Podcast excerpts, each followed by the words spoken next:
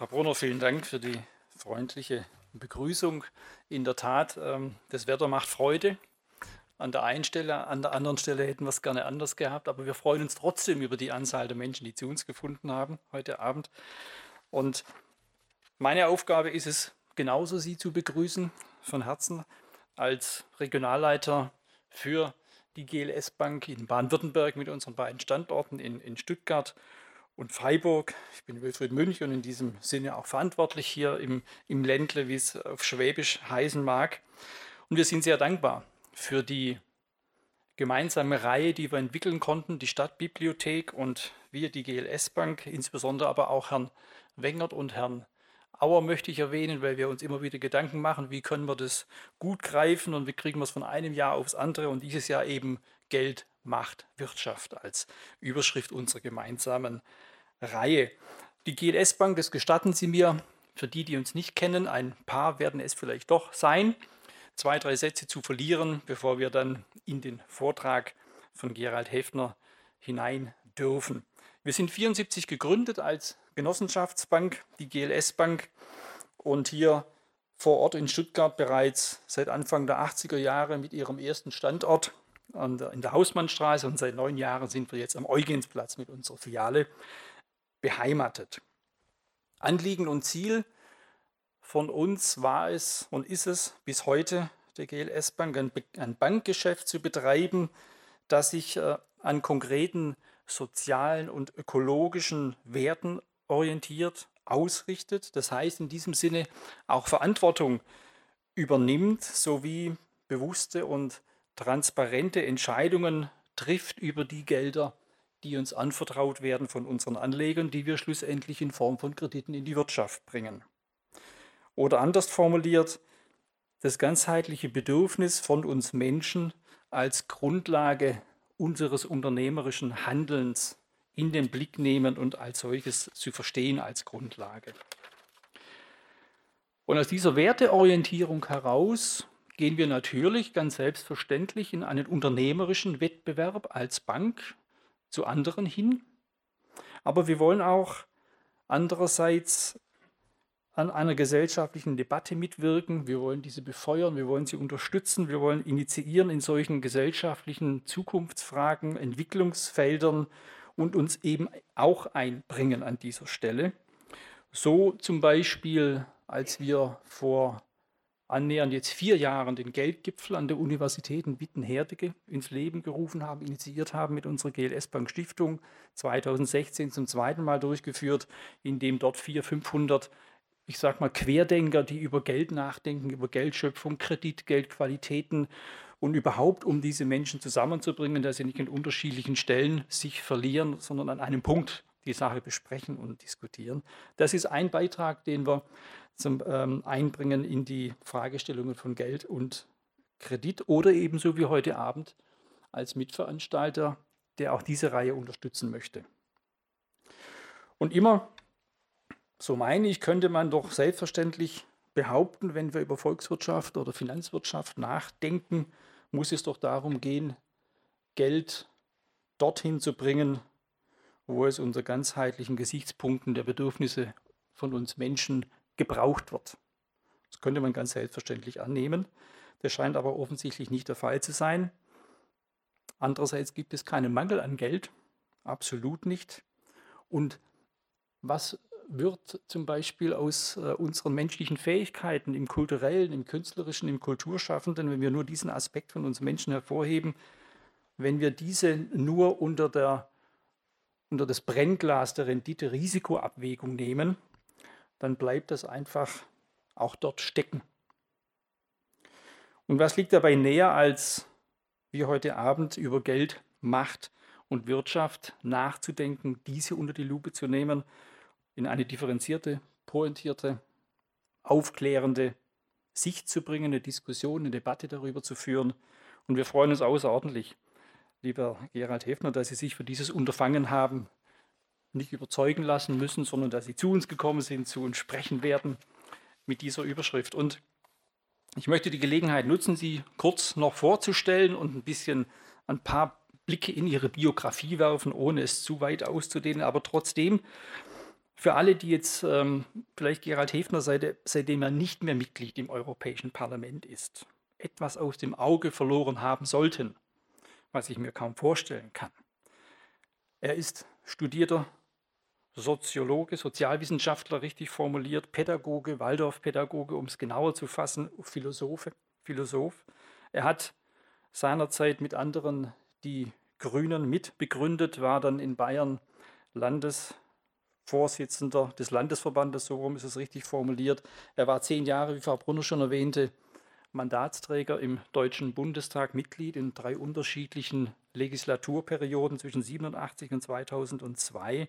Dort unter anderem im Rechtsausschuss, im Europaausschuss sowie in der Enquete-Kommission äh, zur Aufarbeitung von DDR-Unrecht und zur Gestaltung der deutschen Einheit.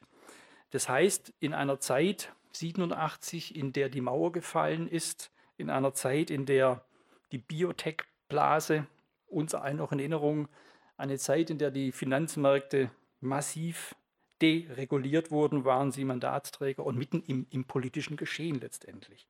Dann 2009 bis 2014 Mitglied im Europäischen Parlament und dort Koordinator bzw. Mitglied im Verfassungs- und Rechts- sowie Petitionsausschuss. Und seit 2015, um in der Chronologie zu bleiben, Leiter der Sektion für Sozialwissenschaften an der Freien Hochschule für Geisteswissenschaften mit Sitz am Goethe-Anum in Dornach.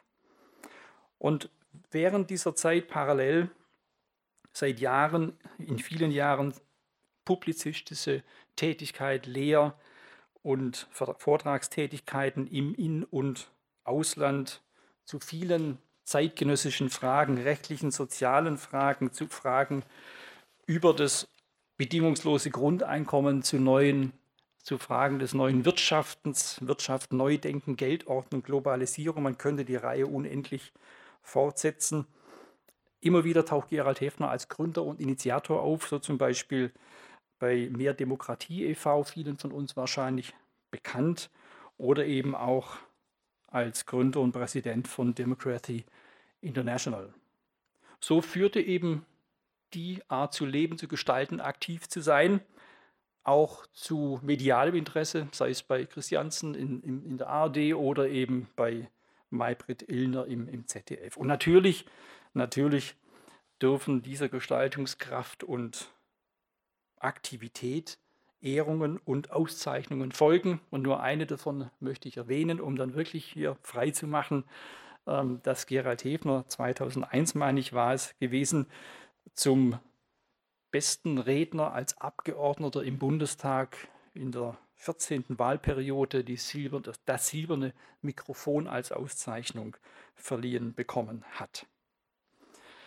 Insofern freuen wir uns außerordentlich, dass Sie sich die Zeit für uns nehmen.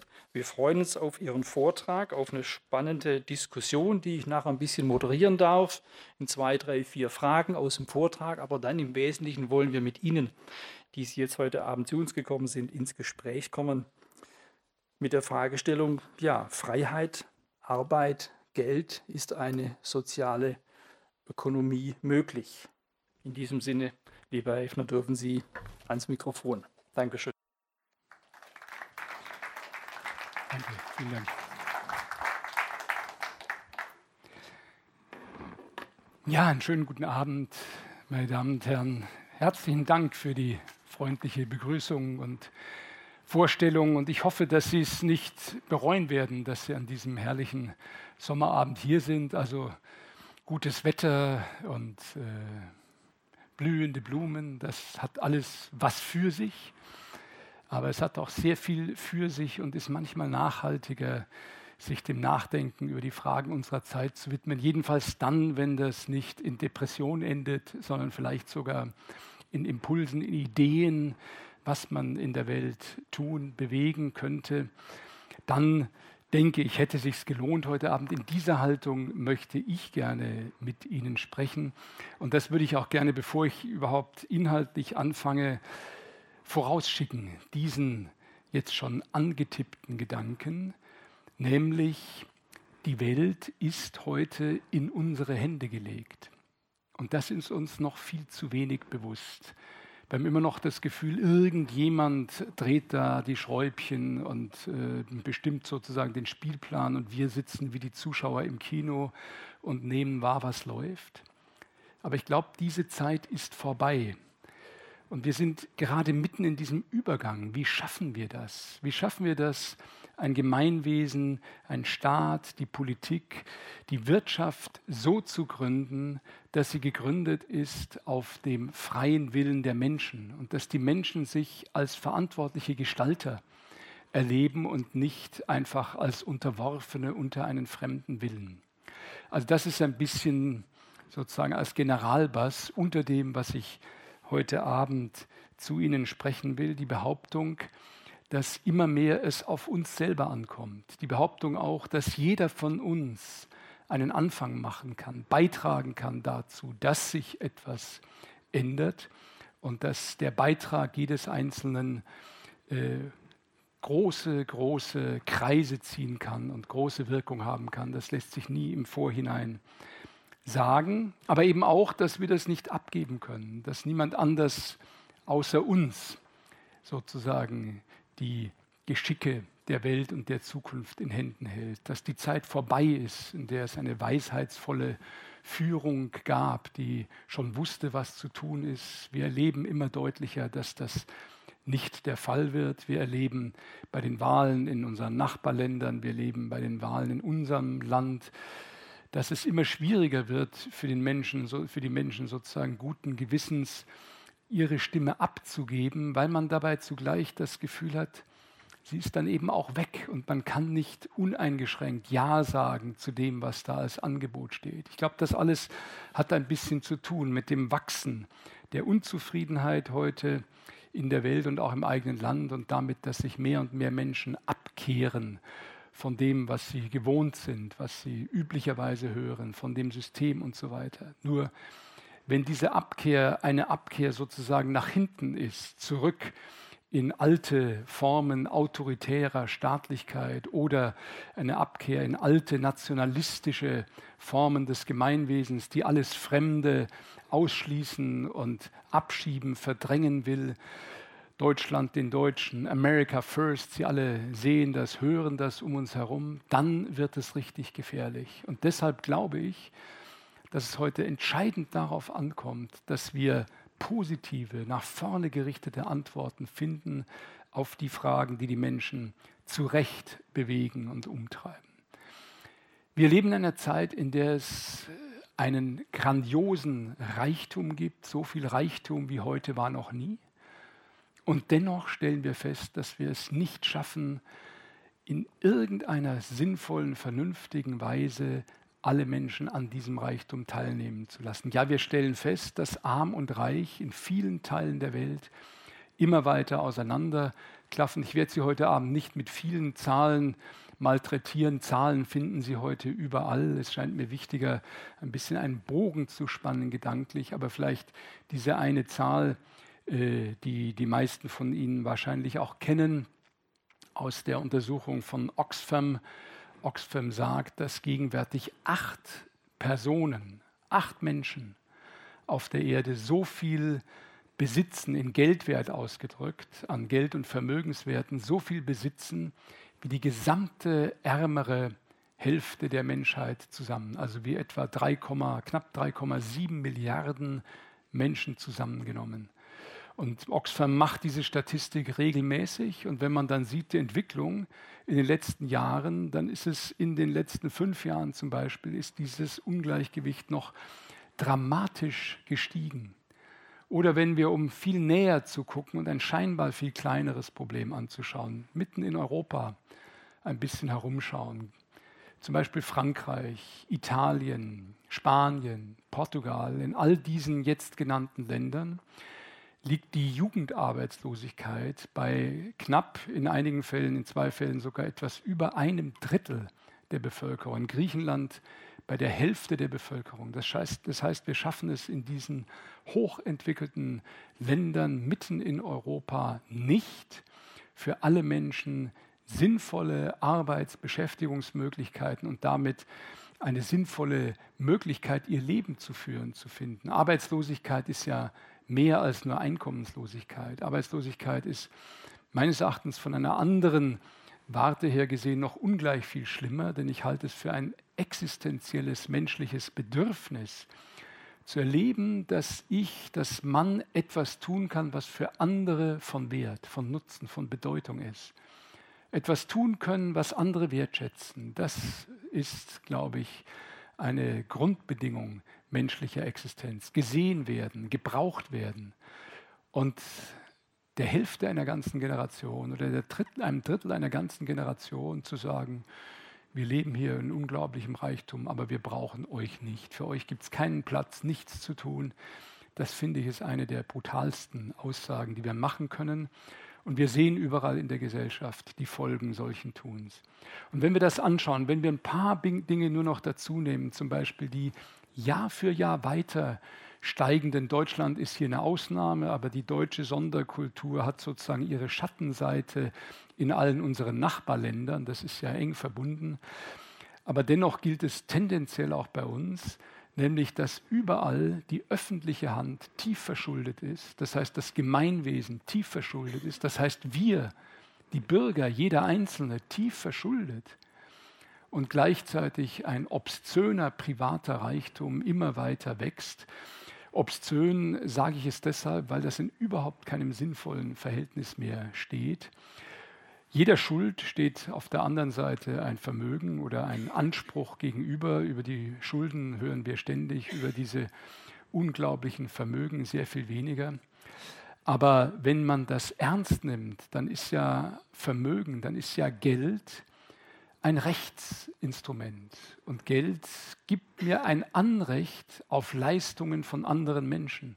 Das heißt, wenn man diesen Gedanken zu Ende denkt, dann ist mit den Vermögenswerten, die heute äh, akkumuliert sind in dieser gigantischen Geldblase, in privaten Händen, in Fonds und so weiter, äh, eine unglaubliche Macht verbunden andere Menschen für sich in Anspruch zu nehmen. Hier klafft etwas ganz weit auseinander. Und ich könnte jetzt die Skizze weiterführen mit unendlich vielen Strichen. Sie kennen das alle. Ich will das nicht weiterführen, weil ich Ihnen versprochen habe, wir wollen nicht depressiv nach Hause gehen. Aber auch deshalb, weil es mir nicht nötig scheint. Was mir wichtig scheint, ist, dass überwiegend die Menschen diesem ganzen Geschehen gegenüber das Empfinden haben, da könne man nichts machen. Wir stehen diesen Phänomenen so gegenüber, als sei das irgendwie naturgegeben oder Gott gegeben, jedenfalls durch uns nicht änderbar. Ich glaube, das ist eines der ganz großen Probleme der heutigen Zeit, dass die Menschen das Gefühl haben, ja, sie können schon hier und da mitreden, aber die eigentlich großen Entscheidungen, die großen Fragen, die werden ganz woanders entschieden, die werden über ihre Köpfe hinweg entschieden. Mit dieser Frage möchte ich mich ein bisschen beschäftigen. Wie ist das eigentlich und woher kommt das und wo sind vielleicht auch die Punkte, wo man etwas ändern, wo man ansetzen kann. Ich möchte aber Ihnen zu Beginn eine kleine Geschichte erzählen. Vor jetzt etwa zehn Jahren trieb ein Schiff im Atlantischen Ozean, im Golf von Biscaya, und manche von Ihnen werden das noch erinnern, denn dieses Schiff war einige Abende lang immer der Aufmacher vielen Tageszeitungen, immer die erste Meldung, der erste Filmbericht in den Fernsehnachrichten.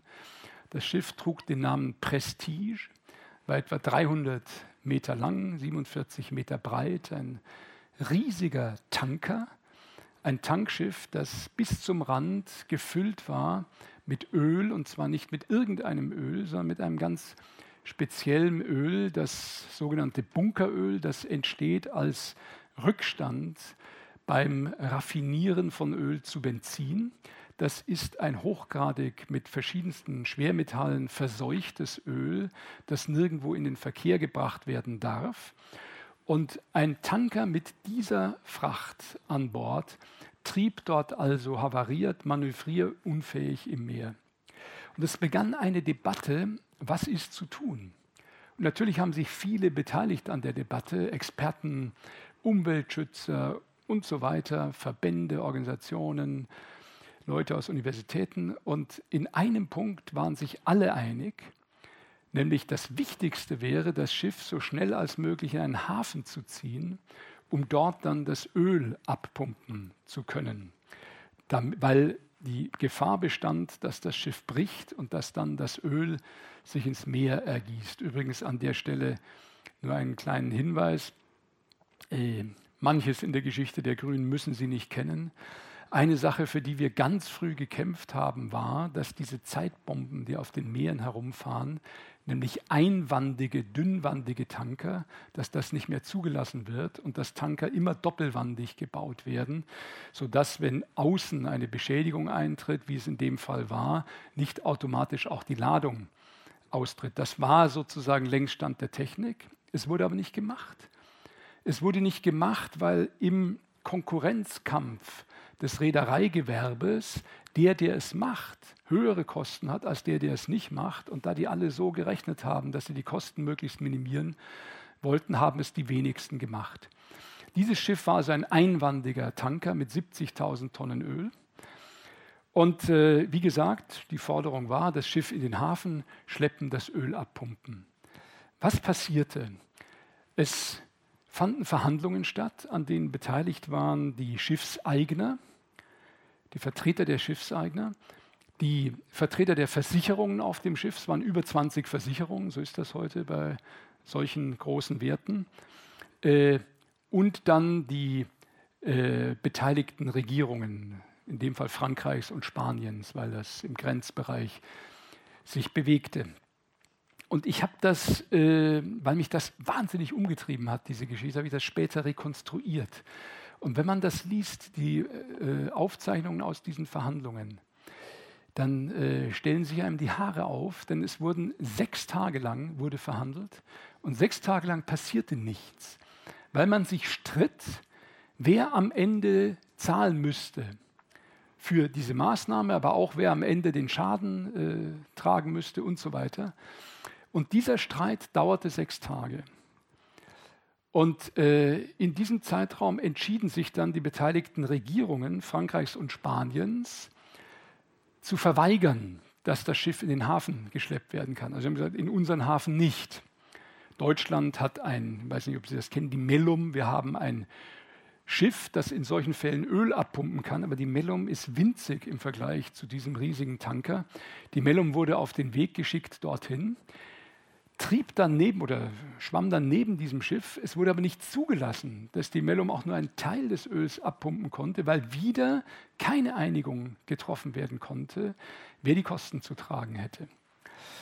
Und am siebten Tag traf diese Runde von über 20 beteiligten harten Verhandlern die Entscheidung, wir ziehen das Schiff hinaus außerhalb der spanischen und französischen Hoheitsgewässer, damit, wenn was passiert, nicht Frankreich oder Spanien äh, schuld ist und die Folgen zu tragen hat. Das ist außerhalb der 200-Meilen-Zone.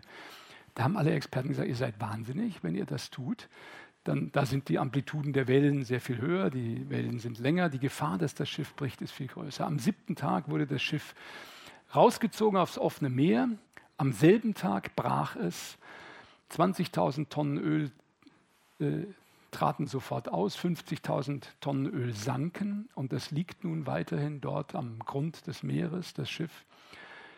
Und äh, ständig tritt Öl aus, es ist kalt da unten, das ist sehr zähflüssig, das tritt langsam aus, aber das ist eine ökologische Katastrophe, die noch ein paar Jahrhunderte anhalten wird. Übrigens 5000 Fischer haben ihre Existenz verloren durch diese Geschichte, sehr viele Menschen, die vom Tourismus leben, viele Schulen, Waldorfschulen zum Beispiel aus Baden-Württemberg, sind dorthin gegangen und haben wochenlang am Strand die verendenden Vögel eingesammelt und gewaschen, damit sie vom Öl befreit doch wieder überleben könnten und so weiter. Also wenn dann sowas, so eine Katastrophe eingetreten ist, dann helfen viele.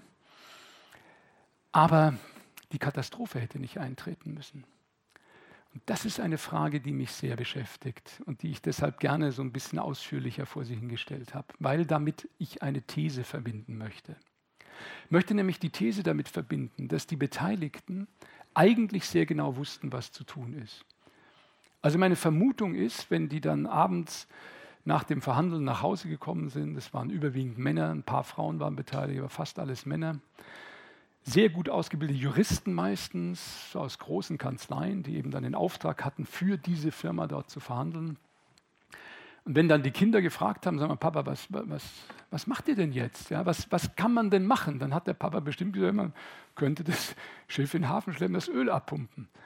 Aber am nächsten Tag saß da nicht der Papa, also saß nicht der, der sozusagen einen unverstellten Blick auf die Wirklichkeit hat in der Frage, was ist jetzt das Beste zu tun, was ist das Wichtigste, sondern es saß jemand, der einen Job hatte, einen Auftrag, ein Auftraggeber und der seine Rolle darin sah, die Interessen dieses Auftraggebers bestmöglich zu vertreten bis zum Ende. Und so haben sie alle so lange verhandelt, bis die größtmögliche Katastrophe eingetreten ist. Für alle übrigens und auch für uns. Was ich damit sagen will, ist, dass wir in ganz vielen Bereichen der Welt sozusagen wie eine Wand zwischen uns und die Wirklichkeit gebaut haben. Und dass wir ständig sozusagen an dieser Wand anstoßen, also unser ökonomisches Interesse, die Frage äh, eines kurzfristigen Profites, eines kurzfristigen Gewinns gegenüber anderen und so weiter. Und dass wir oft nicht durchstoßen zur eigentlichen Wirklichkeit. Ich behaupte aber, dass wir ungleich viel mehr wissen, als wir realisieren. Ich weiß nicht, ob Sie kennen von Bertelsmann diese regelmäßig durchgeführte Frage nach der Systemzufriedenheit in Deutschland. Inzwischen gibt es ja auch in anderen Ländern, aber in Deutschland wird das alle zwei Jahre regelmäßig gemacht. Das ist ein großes Fragen-Sample. Und eine dieser Fragen ist, wie zufrieden sind Sie mit dem ökonomischen System, in dem wir leben?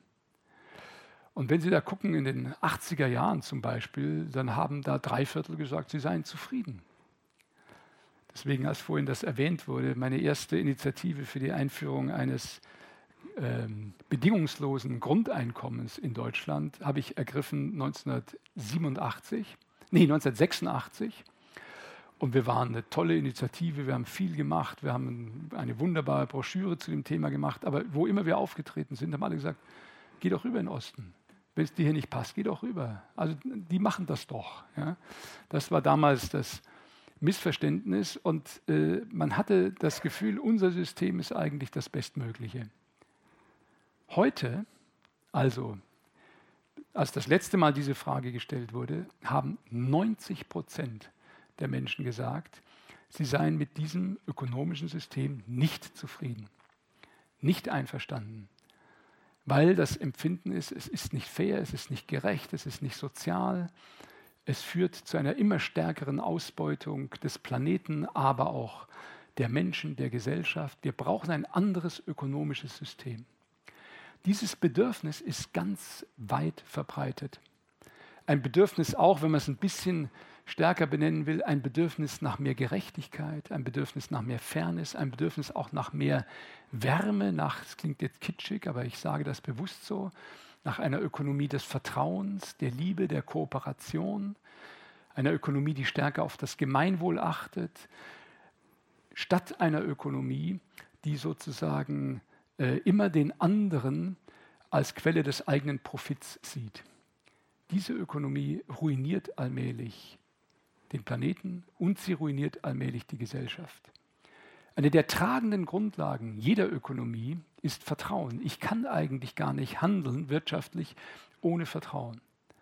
Ich behaupte, wir sind in den letzten Jahren, in den letzten eineinhalb Jahren, eineinhalb Jahrzehnten, Entschuldigung, zum Beispiel dabei, systematisch Vertrauen zu zerstören in der Ökonomie. Das heißt, früher, wenn ich eingekauft habe, habe ich mich oft beraten lassen und hatte ein blindes Vertrauen, dass der Mensch, der mich da berät, mich uneigennützig berät. Also dass er mir das empfiehlt, wovon er glaubt, es ist für mich das Beste. Heute muss ich einfach so, wie die Entlohnungssysteme, wie die innere Ordnung sozusagen in den verschiedensten Firmen aufgestellt ist, in den meisten Fällen davon ausgehen, der Mensch hat nicht mein Interesse im Auge, sondern das Interesse der Firma.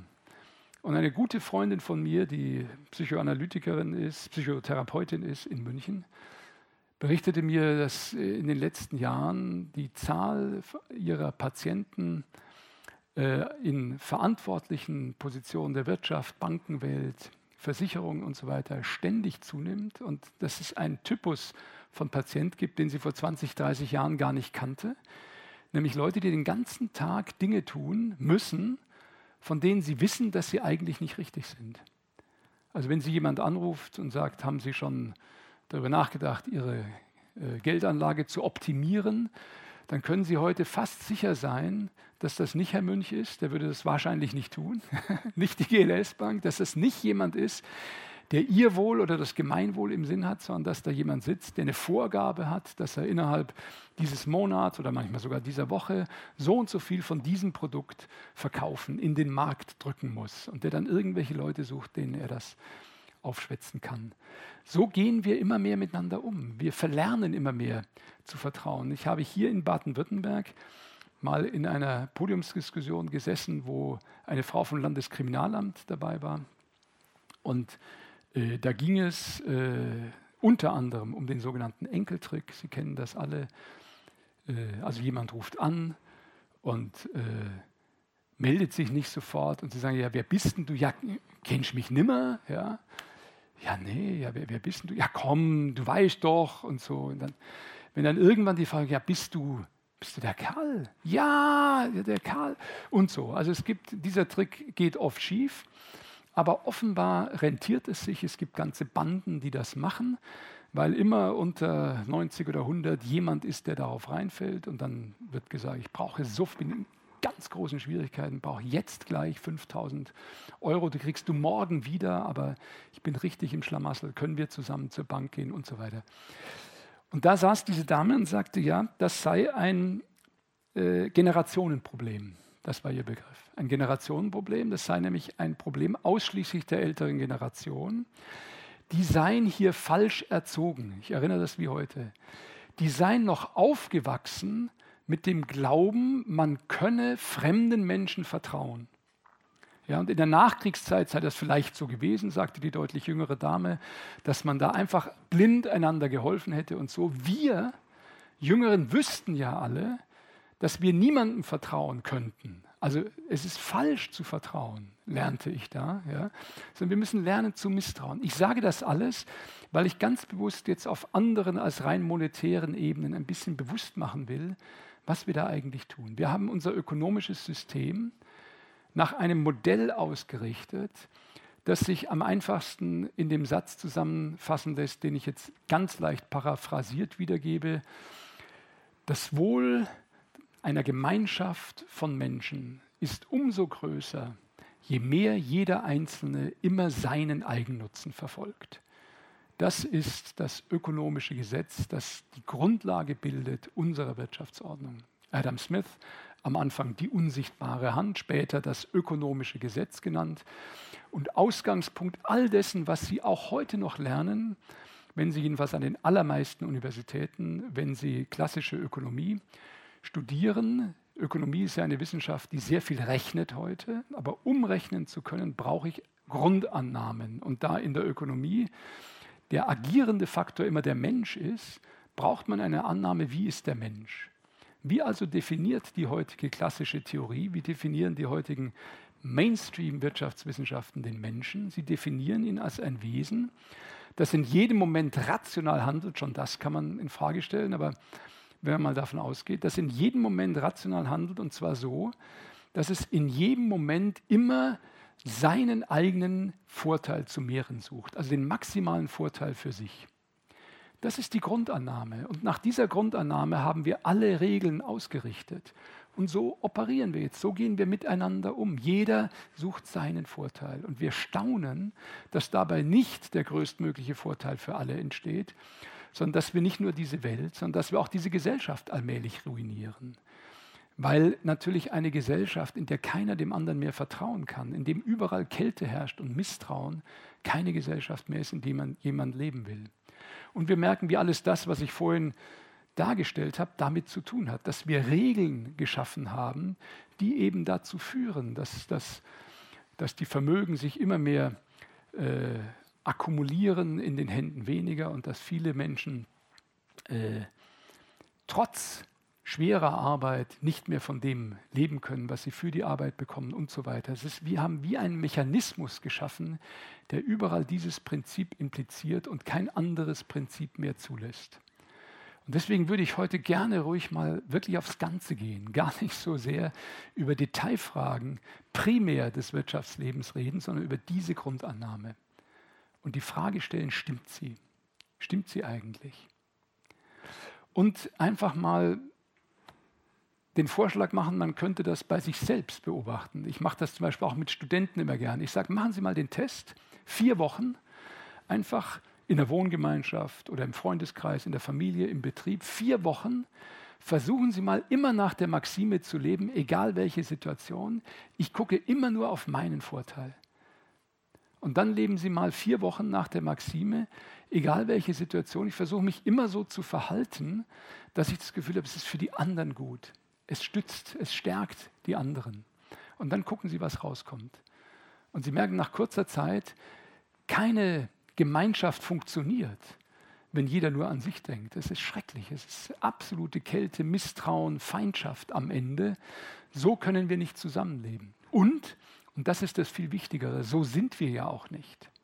Es hat sich jetzt in den Wirtschaftswissenschaften ein neuer Zweig etabliert. Übrigens äh, ist das sehr stark von Deutschland mit ausgegangen, äh, von Göttingen, Braunschweig, äh, Bonn und anderen Orten experimentelle Ökonomie und empirische Ökonomie. Also nicht eine abstrakte äh, Setzung, nicht ein Axiom, der Mensch ist ein Egoist und handelt in jeder Situation egoistisch, sondern plötzlich mal ein Blick sozusagen durch die Wand durch und eine offene Frage, wie sind die Menschen wirklich?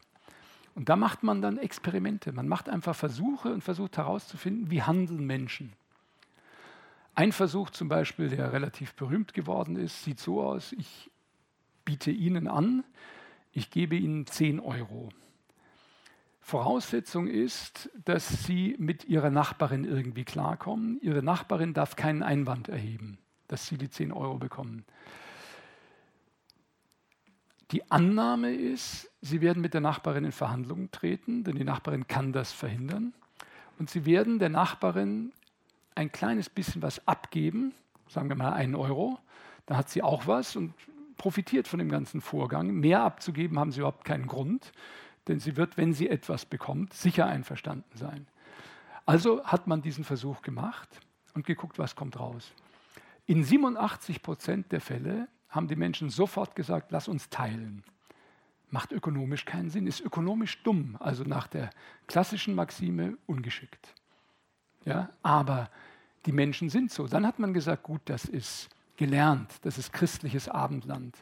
Jetzt machen wir das mal in anderen Ländern und auf anderen Kontinenten. Mittlerweile hat man diesen Versuch weltweit in allen Kontinenten tausende Male wiederholt und es ist eine Konstante. Überall ist es so, dass der allergrößte Teil der Menschen auf Fairness, auf Kooperation aus ist und nicht primär darauf aus ist, sozusagen auf Kosten seiner Mitmenschen zu profitieren. Deshalb die Frage, wie sähe das aus, wenn wir eine Ökonomie begründen, wenn wir eine Ökonomie gestalten, die das zum Ausgangspunkt nimmt. Eine Ökonomie der Kooperation, eine Ökonomie der Solidarität, der Brüderlichkeit, in der wir alle sozusagen unseren, unser Bestes leisten für die anderen und die anderen für uns. Ich würde an dieser Stelle gerne jemanden zitieren, mit dem ich mich sehr viel beschäftige, manche von Ihnen vielleicht überhaupt nicht und den Sie, wenn, dann auch in ganz anderem Zusammenhang kennen als in dem, von dem ich heute Abend sprechen, spreche, nämlich Rudolf Steiner. Der hat gesagt, ich, ich paraphrasiere es jetzt ebenfalls wieder ein bisschen, das Wohl einer Gemeinschaft von zusammenarbeitenden Menschen ist umso größer, je mehr jeder Einzelne die Erträgnisse seiner Leistungen nicht für sich in Anspruch nimmt, sondern an die anderen Menschen abgibt. Und umgekehrt, je mehr er von dem getragen wird, was die anderen für ihn tun. Und in der Tat, ich behaupte, das ist sozusagen das Urbild der Gemeinschaft, des Zusammenlebens von Menschen. So, behaupte ich, sind wir eigentlich überwiegend. Und das andere halte ich für ein Zerrbild. Also wenn wir das mal ein bisschen angucken, würde ich jetzt einen Schritt weitergehen und würde sehr radikal behaupten, nochmal anknüpfend an den Anfang meines Vortrages, wir sind heute in einer Umbruchzeit, in einer Wendezeit. Und zwar in einer Wendezeit, in der sich nicht nur das ändert, wovon ich vorhin gesprochen habe, nämlich dass früher Gemeinwesen, Staat, Politik immer hieß, einige entscheiden und die anderen haben zu folgen. Das ändert sich jetzt, aber wir haben das noch nicht so richtig raus, wie wir das so machen können, dass jeder Mensch beteiligt ist, wenn es darum geht, die großen Fragen zu besprechen und zu entscheiden. Da sind wir erst dabei, das zu lernen. Aber wir merken, wir sind genau an diesem Punkt. Und ich behaupte, wir sind in einem anderen Feld auch an einem entscheidenden Wendepunkt, nämlich ökonomisch. Weltweit ist deutlich zu erkennen, es geht so nicht weiter, wie wir das gegenwärtig machen. Und ich lasse jetzt mal die ganzen Zahlen und äußeren Fakten weg und spreche zunächst mal nur von, spreche mal ganz bewusst mehr gedanklich begrifflich. Ich behaupte, die tragenden Säulen, auf denen unsere Wirtschaftsordnung, unser ökonomisches Modell ruht, sind mittlerweile alle brüchig geworden. Und das heißt, wir müssen lernen, diese tragenden Säulen neu zu bauen, in Frage zu stellen, die alten abzureißen, neue Säulen zu bauen. Und das fängt an bei so elementaren Begriffen wie Kapital, Arbeit, Einkommen, überhaupt dem Geldbegriff, der Frage des Eigentums und vielen anderen Fragen mehr. Ich will ein paar Fragen mal mit Ihnen gemeinsam anschauen. Nehmen wir mal den Begriff der Arbeit, weil das eng mit dem zusammenhängt, was ich vorher behauptet habe. Wofür arbeiten wir? Warum arbeiten wir überhaupt? Die landläufige Meinung ist, wir arbeiten für uns. Das ist im Grunde das, was uns ständig erzählt wird. Das ist sozusagen, was das System uns beizubringen versucht. Na klar, du arbeitest für dich. Wenn du jemand fragst auf der Straße, wofür arbeitest du? Die meisten Menschen werden sagen, ich arbeite für, für die Miete, für mein Haus, für mein Auto, für, für meine Rente, vielleicht für meine Kinder, für den Urlaub. Ich arbeite für mich. Und jetzt würde ich wieder einen Versuch machen mit Ihnen. Ich würde vorschlagen, dass wir mal versuchen, für einen Moment alles, was wir an Vorstellungen über die Arbeit haben und darüber, warum wir arbeiten, rauszulassen. Auch alles, was heute an Rechtsordnungen damit verbunden ist und an Geldbeziehungen und so weiter damit verbunden ist, alles mal abziehen sozusagen, rausnehmen und versuchen nur darauf zu schauen, das ist eine Gedankenübung, nur darauf zu schauen, was passiert wirklich, wenn Menschen arbeiten? Was tun die? Meine Behauptung ist, prüfen Sie das, meine Behauptung ist, wenn Menschen arbeiten, tun sie das immer für andere, nie für sich. Arbeiten kann man gar nicht für sich. Arbeiten tut man für andere Menschen. Und ich behaupte, dass wir in der Arbeit eigentlich immer zutiefst brüderlich oder geschwisterlich tätig sind. Das heißt, wir entwickeln unsere Fähigkeiten so weit, so gut wir nur irgend können und machen dann daraus etwas, was für andere Menschen von Wert, von Bedeutung ist. Also ganz einfach, wenn ein Bäcker Brötchen backt oder Weckle oder Semmeln oder wie, wie heißt es hier? Weckle, oder? Weckle. also bei uns heißt Semmeln. Wenn ein Bäcker, äh, sagen wir mal, 1000 Weckle backt in der Nacht, dann kann er die nicht alle selber essen. Wenn er das versuchen würde, es bekäme ihm nicht gut. Es würde krank, schon nach wenigen Semmeln. Also er bäckt sie nicht für sich, er bäckt sie für andere. Und dass er sie backen kann, dass er die Backstube hat, ein Haus, eine Verkaufsstube, äh, eine Kasse, in der er das Geld äh, verwahrt und so weiter. Das alles hat in der Regel er nicht gemacht, sondern haben andere für ihn gemacht. Dass er was zum Anziehen hat, verdankt er anderen Menschen, vielleicht in ganz anderen Ländern, irgendwo auf der Welt, die das für ihn gemacht haben. Und so ist es auf allen Gebieten. Wenn wir arbeiten, dann arbeiten wir für andere Menschen und wir arbeiten potenziell weltweit zusammen für andere. Arbeit ist immer Arbeit für andere. Das heißt, es ist etwas zutiefst Brüderliches, etwas zutiefst Soziales zu arbeiten. Und es ist gewissermaßen ein Strom, wenn ich arbeite, wenn ich Waren, Dienstleistungen erzeuge, von mir an andere Menschen. Und jetzt ist die Frage, wie haben wir denn den Gegenstrom organisiert? Also was kriegen die, die für uns arbeiten, von uns dafür? Und das ist sehr verschieden. Also nehmen wir zum Beispiel Schuhe. Ich habe mal in äh, Indonesien besichtigt eine Fabrik der Firma Adidas wo praktisch nur Frauen, etwa 2000 Frauen, diese Schuhe herstellen, die dann bei uns für, ich sage es jetzt vereinfacht, 100 Euro äh, in Stuttgart verkauft werden. Wenn man dann guckt, die Menschen, die diese Schuhe herstellen, also den Schuh fertig nähen, kleben und so weiter, wie viel bekommen die von den 100 Euro, die ich hier auf den Ladentisch lege? 2,30 Euro. Das heißt, der geringste Teil des Geldes kommt bei denen an, die den, behaupte ich, den größten Teil der Arbeit haben für meine Schuhe. Da stimmt was nicht. Das ist nicht fair, das ist nicht gerecht. Und wir haben diesen Strom eben so organisiert, dass wir nicht diese ganze Lieferkette entlang mit dem Blick schauen, was ist angemessen, was brauchst du, was tust du für mich, was kann ich dir dafür geben. Sondern wir haben sie eben so organisiert, wie in meinem Beispiel zu Anfang, diese äh, dieser Club da von, von Juristen, die verhandelt haben, was man mit dem Schiff tun kann, dass wir im Grunde das Wenigste abgeben und immer nur gucken, wie können wir das so machen, dass möglichst viel bei uns hängen bleibt. Das heißt, in der Ökonomie ist der Blick noch gar nicht so, dass er diese Tatsache der brüderlichen weltweiten Zusammenarbeit versteht und umsetzt, in ein tragfähiges ökonomisches Modell. Das heißt dann auch in sinnvolle Dienstleistungswaren und Geldströme, die in einem realistischen Verhältnis, in einem angemessenen Verhältnis zueinander stehen.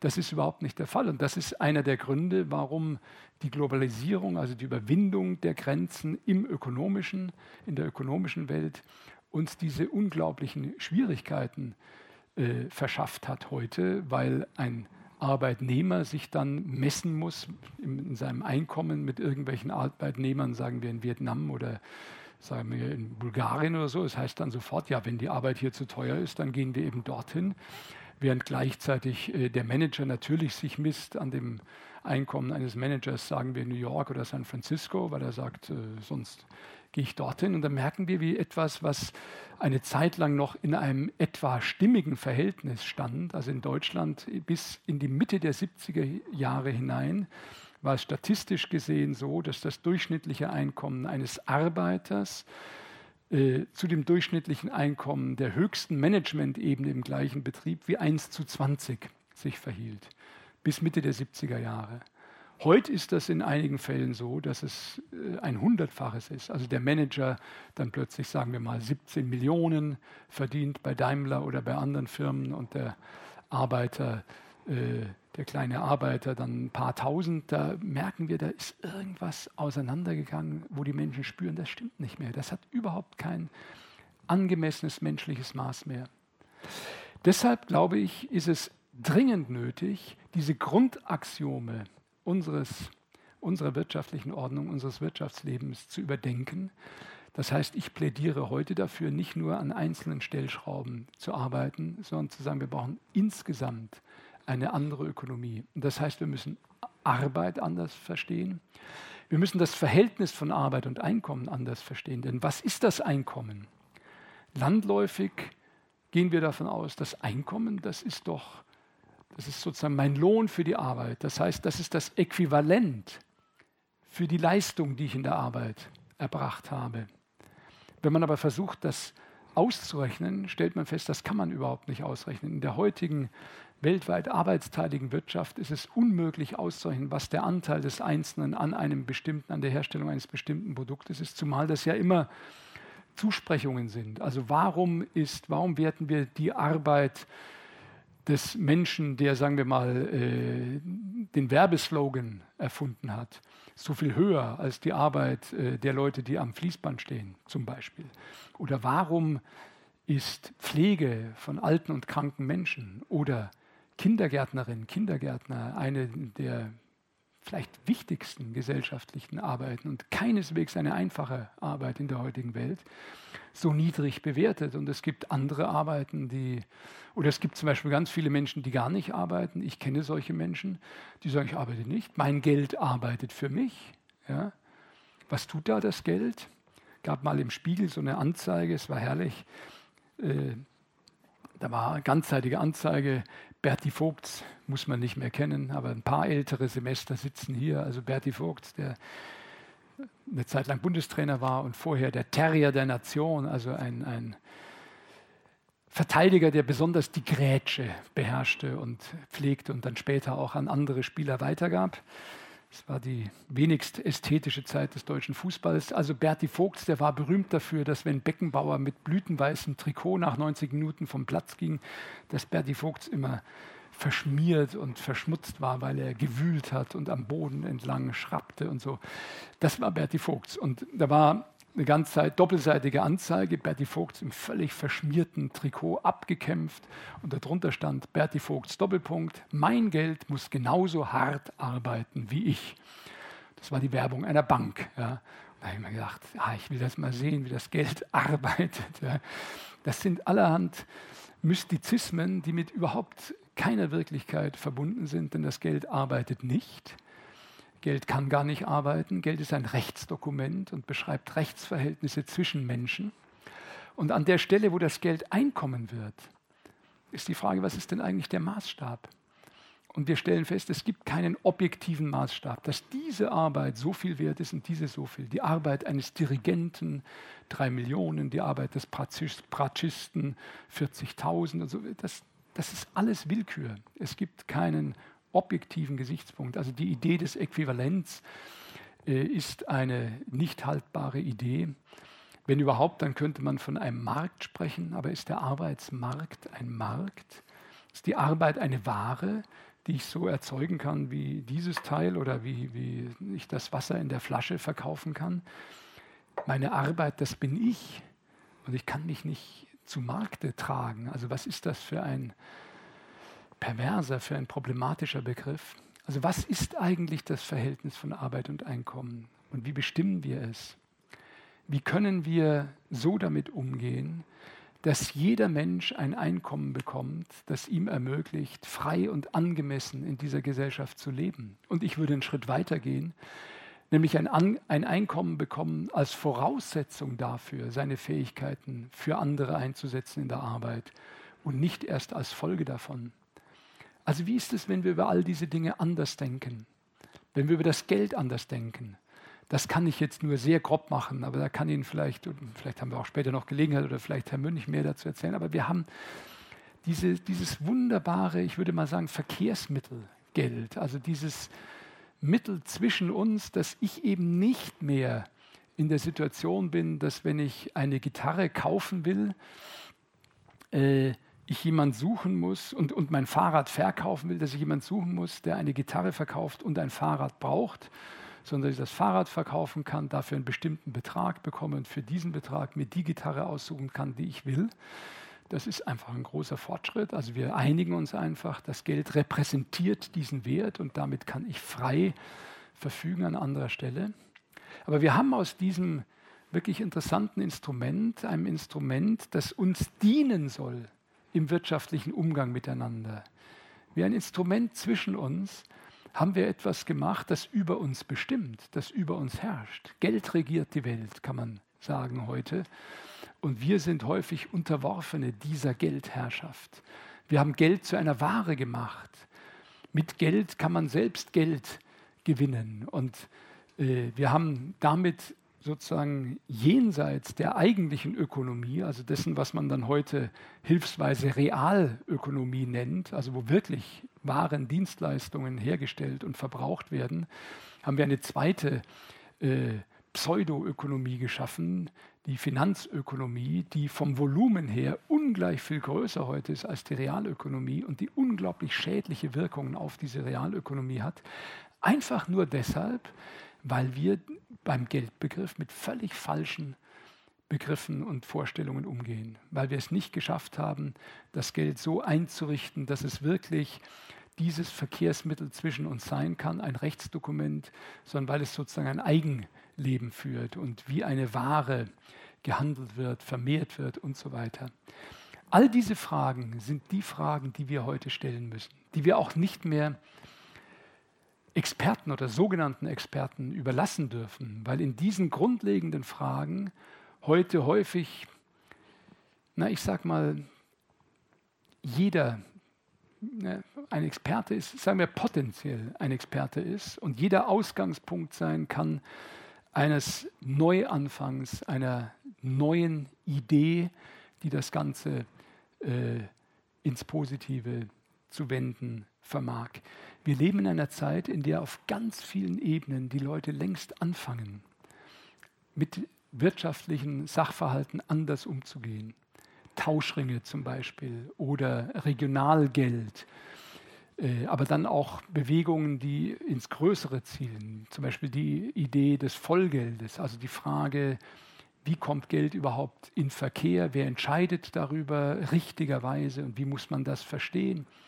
Und wir merken an all diesen Stellen, dass die interessanten neuen Ideen häufig nicht aus den klassischen Lehrstühlen kommen, sondern von Leuten kommen, die vielleicht ganz andere Sachen gelernt, gemacht haben in ihrem Leben, die einen ganz neuen Blick auf diese Fragen haben. Das ist übrigens auch meine Erfahrung in der Politik äh, ziemlich durchgängig gewesen, dass sehr oft neue Ideen sozusagen vom Rand der Gesellschaft kommen. Gar nicht da, wo man es erwartet, also da, wo der Mainstream ist, wo die Menschen dafür bezahlt werden, darüber nachzudenken, weil sie dann oft auf weil sie nicht mehr die Kraft, den Mut haben, sozusagen eingetretene Bahnen zu verlassen und oft aus solchen Bewegungen kommen, wie wir sie heute an vielen Stellen sehen. Gemeinwohlökonomie zum Beispiel. Die Idee, wie kann man innerhalb dieses kapitalistischen Marktes Vereinbarungen treffen zwischen Unternehmen, dass sie stärker auf Faktoren des Gemeinwohls, der Umwelt, des Gemeinwohls auch im Sozialen achten. Einige tausend Unternehmen, die sich daran schon beteiligen und so weiter. Das heißt, wir leben in einer Zeit, in einer Welt dieses Übergangs. Und von der Frage, ob wir das richtig verstehen und ob es uns gelingt, eine andere Ökonomie zu begründen, hängt meines Erachtens die Zukunft der Gesellschaft, der Menschheit und letztlich auch der Erde ab. Dieses ist eine absolut zentrale Frage, vor der wir alle stehen. Das wird nicht im Handumdrehen, das wird nicht schnell gehen, aber wir werden nur weiterkommen, wir werden nur eine Zukunft haben, wenn wir uns hinbewegen auf eine neue Ökonomie, eine brüderliche Ökonomie, eine Ökonomie der Kooperation, eine Ökonomie des Gemeinwohls, die das, was wir auf dem bisherigen Weg errungen haben, nämlich diese große Freiheit und die Kraft und Fähigkeit zu freier Initiative nicht aufgibt, sondern das genau einbringt in eine gemeinwohlorientierte Ökonomie. Wir haben ja weltweit diese zwei großen Impulse, die in der Französischen Revolution noch zusammen in dieser Trias auftraten, Freiheit, Gleichheit, Brüderlichkeit.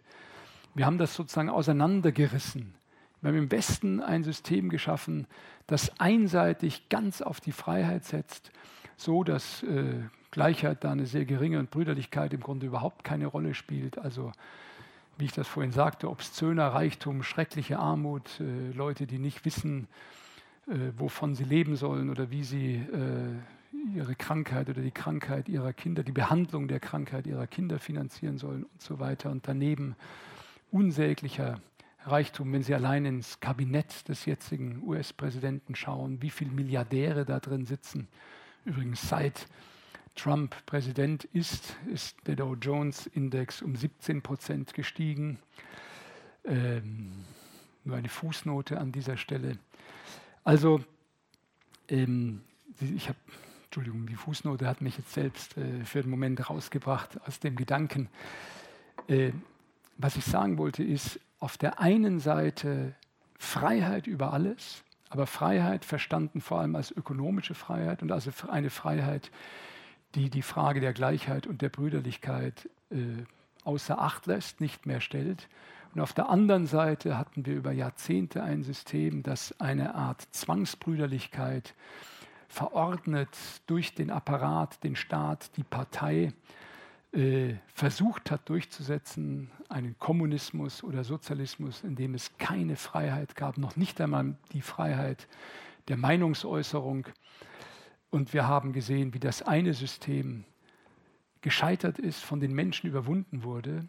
Und wir stehen jetzt an dem Punkt, auch das andere System zu überwinden und zu lernen, wie wir Freiheit und Gleichheit und Brüderlichkeit verbinden können. Das ist möglich. Das ist möglich in einer Ökonomie der Brüderlichkeit, von der wir die Anfänge bisher gesehen haben und zu der ich ein paar Grundgedanken äh, vorhin schon geäußert habe. Zum Beispiel beim Arbeitbegriff, zum Beispiel beim Begriff des Einkommens und bei der Frage des Verhältnisses von Arbeit und Einkommen. Ich möchte einen letzten Begriff äh, erwähnen, weil ich ihn ebenfalls für eine der Grundsäulen des heutigen der heutigen Ökonomie halte, nämlich den Begriff des Eigentums. Das äh, Eigentum ist sozusagen die Conditio sine qua non einer kapitalistischen Wirtschaftsordnung. Ohne Eigentum ist das gar nicht möglich. Und äh, Eigentum ist im Grunde der zentrale Begriff unserer heutigen Ökonomie. Und wir machen alles zum Eigentum oder eigentumsfähig, auch das, was es bisher noch nicht war. Das heißt, äh, diese, dieses Sakko ist mein Eigentum, die Tasche, die ich dabei habe, ist mein Eigentum, das leuchtet noch einigermaßen ein. Aber ich finde schon, bei Grund und Boden wird das schwierig. Mit welchem Recht sagt jemand, ihm gehört dieser Grund und Boden?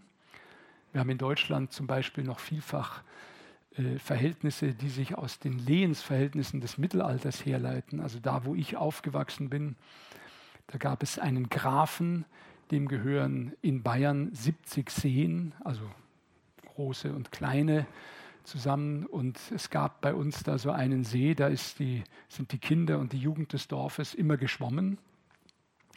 Und dann hat der äh, Graf einen äh, Zaun um diesen See herum ziehen lassen, weil es war ja sein Eigentum. Er war zwar nie da, es war gar nicht möglich, dass er all seine Seen besucht, an diesem war er nie, aber es war sein Eigentum und Eigentum heißt, ich schließe andere von der Nutzung aus. Das ist die zentrale Definition des Eigentums im BGB.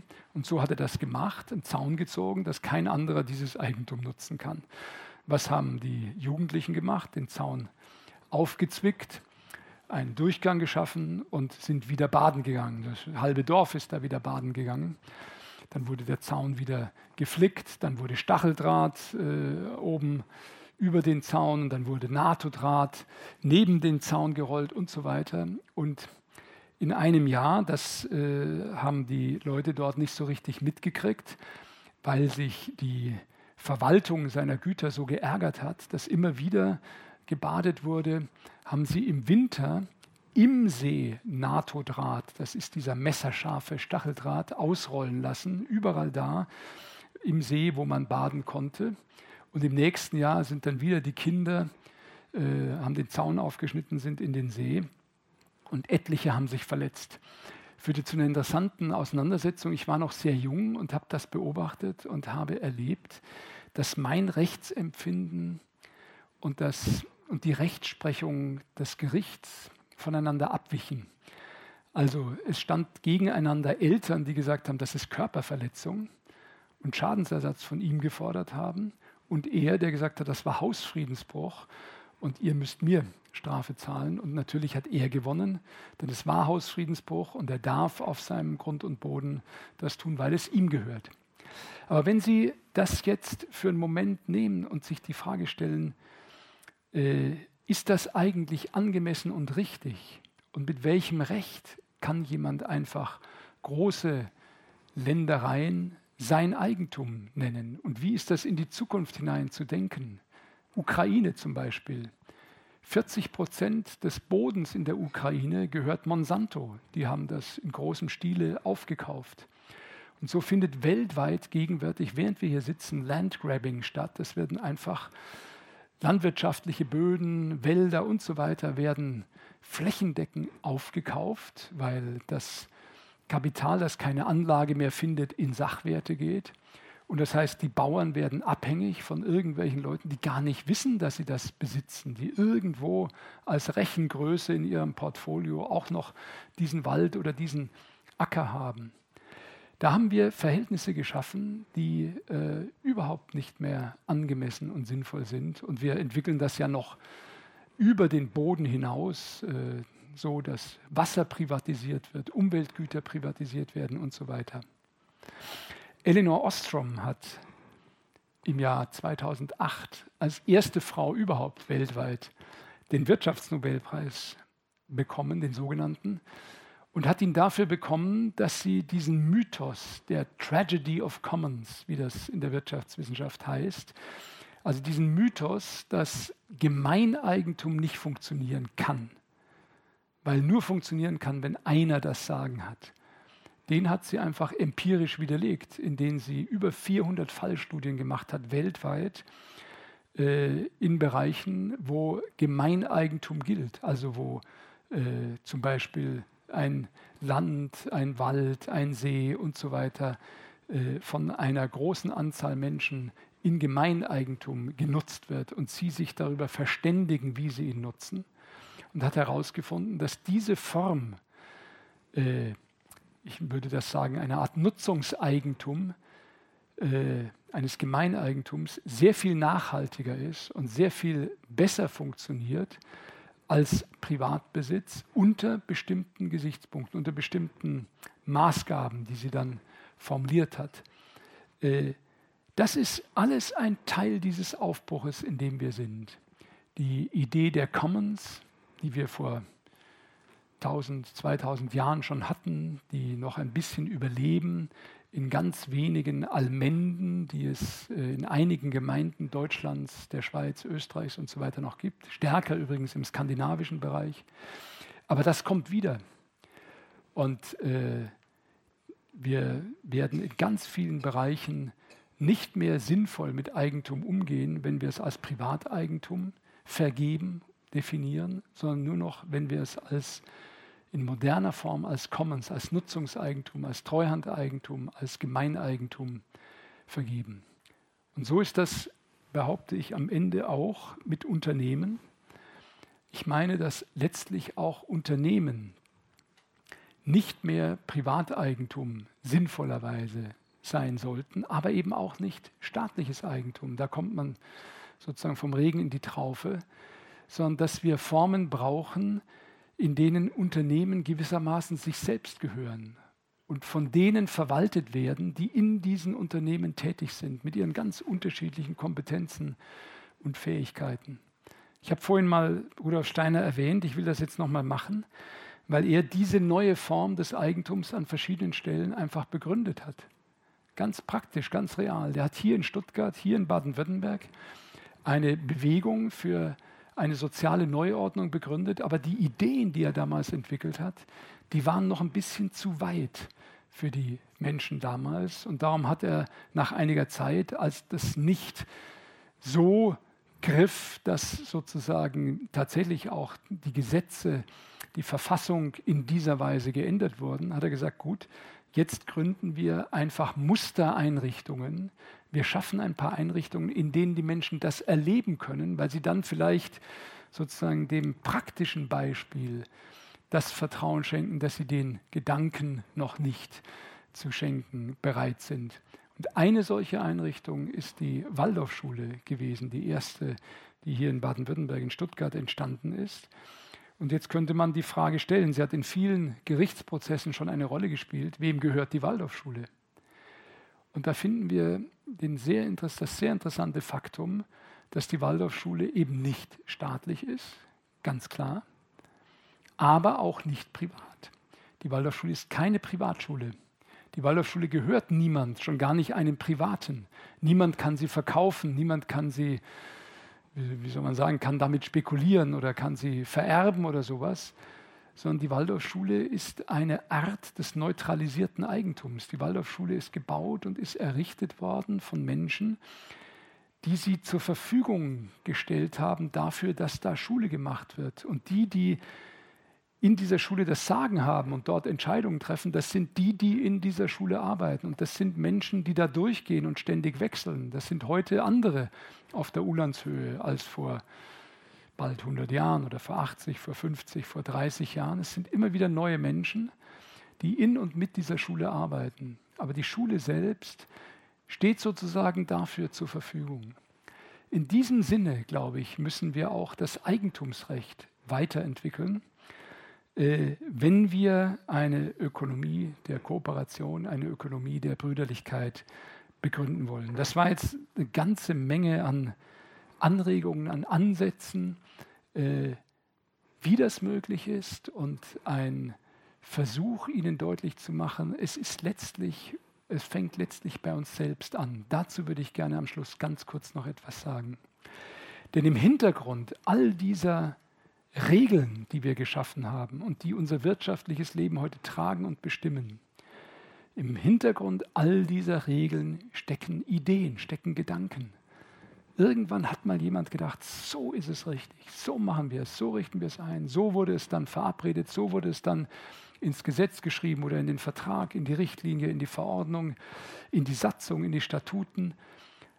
Am Ende sind es immer Menschen. Es ist nicht naturgegeben, es ist nicht Gott gegeben, sondern wir Menschen sind es mit unseren Ideen, mit unseren Gedanken, die die Grundlage schaffen des Gemeinwesens und damit die Grundlage einer neuen Ökonomie. Und wenn wir diese Gedanken, die ich jetzt rudimentär anfänglich versucht habe, mit ihnen zu entwickeln, wenn wir die ernst nehmen und wenn wir die weiterentwickeln, dann werden sie Kraft entwickeln in der Welt und dann werden sie der Ausgangspunkt werden oder Beiträge werden zu einer solchen neuen brüderlichen Ökonomie.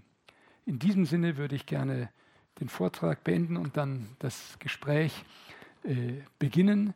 Ich würde nur gerne noch einen, ein einziges, sehr kurzes Zitat sagen, äh, das, ich ich sehr gerne zum Schluss sage. Stammt von Erich Kästner, ist wahnsinnig kurz und heißt einfach, es gibt nichts Gutes, außer man tut es.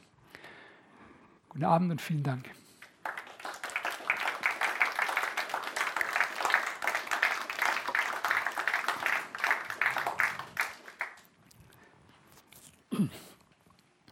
Ja, jetzt gehen wir nach oben, oder? Scheint es geplant.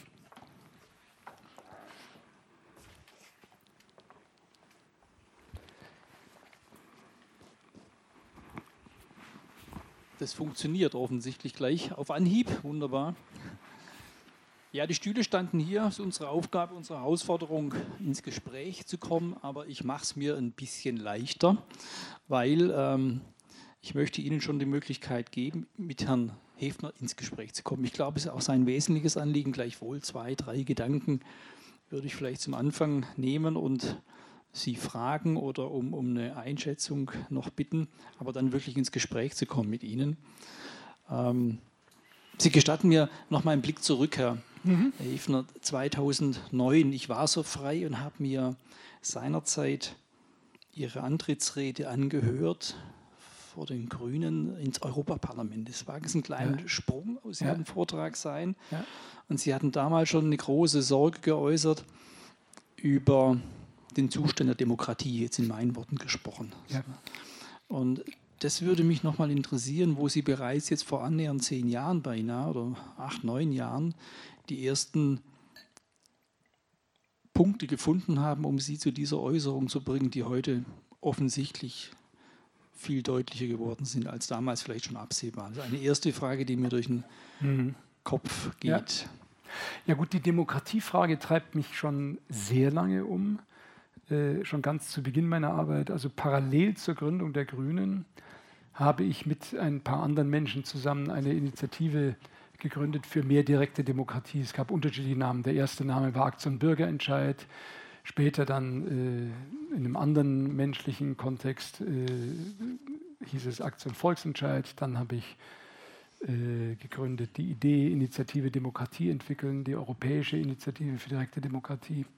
Die Demokratiefrage hat mich deshalb so beschäftigt, weil ähm, in einer Zeit, in der man protestieren, demonstrieren, war es aber so, dass man eben im Grunde nichts entscheiden konnte, sondern immer nur zuschauen.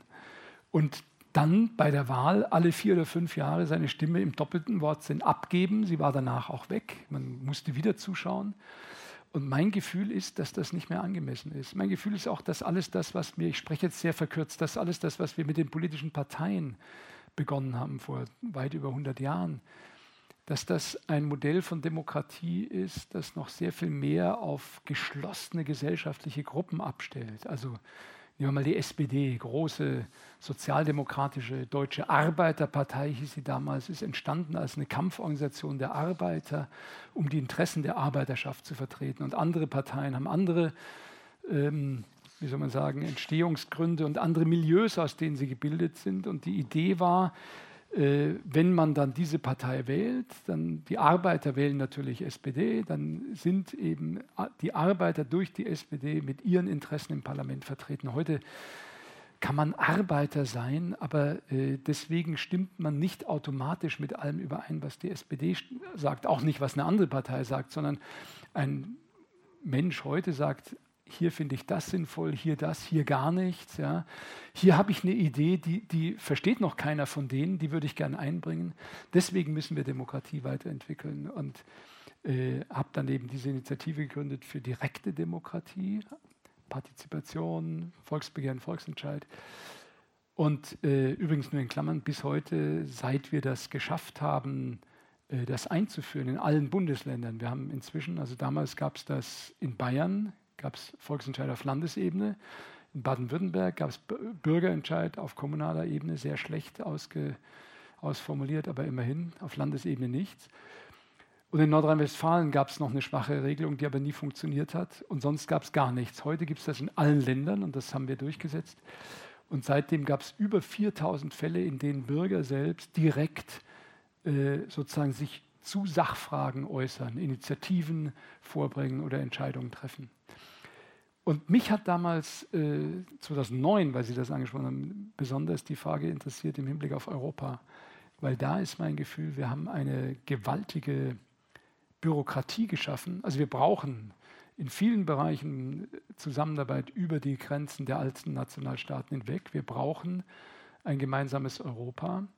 Aber die Sorge war, wenn wir es nicht schaffen, dieses Europa demokratisch zu gestalten, so dass die Menschen es als ihr Europa erleben, das ist, wir sind Europa, sondern wenn wir es so gestalten, dass die Leute das Gefühl haben, die da, die entscheiden und wir haben überhaupt keinen Einfluss darauf, dann wird die Sache schiefgehen. Und das ist immer noch meine Sorge. Ich habe einiges beitragen können, um an ein paar Stellen was besser zu machen. Ich sage ein Beispiel.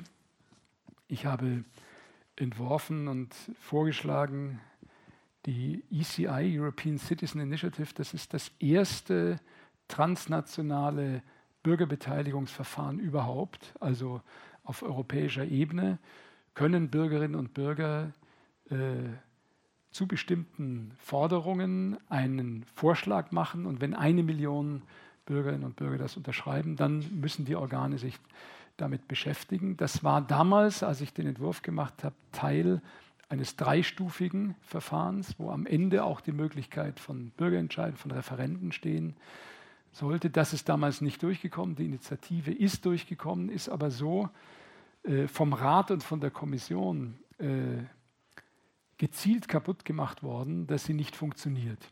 Und da hatten wir gerade ganz aktuell Ihre Frage, wir hatten vor drei Tagen, vier Tagen nee, Freitag letzte Woche hatten wir eine Entscheidung des Europäischen Gerichtshofs, wo der Gerichtshof uns Recht gegeben hat und gesagt hat, die Kommission hat zu Unrecht, da ging es um Stop TTIP, haben viele von Ihnen vielleicht mitverfolgt, 3,4 Millionen Menschen haben unterschrieben, eine Initiative, die mehr Demokratie gestartet hat, die am Ende von über 500 Verbänden und Organisationen getragen wurde, gegen TTIP, weil TTIP äh, auch eine erhebliche Gefahr für die Demokratie ist, durch die Schiedsgerichte und vieles andere mehr.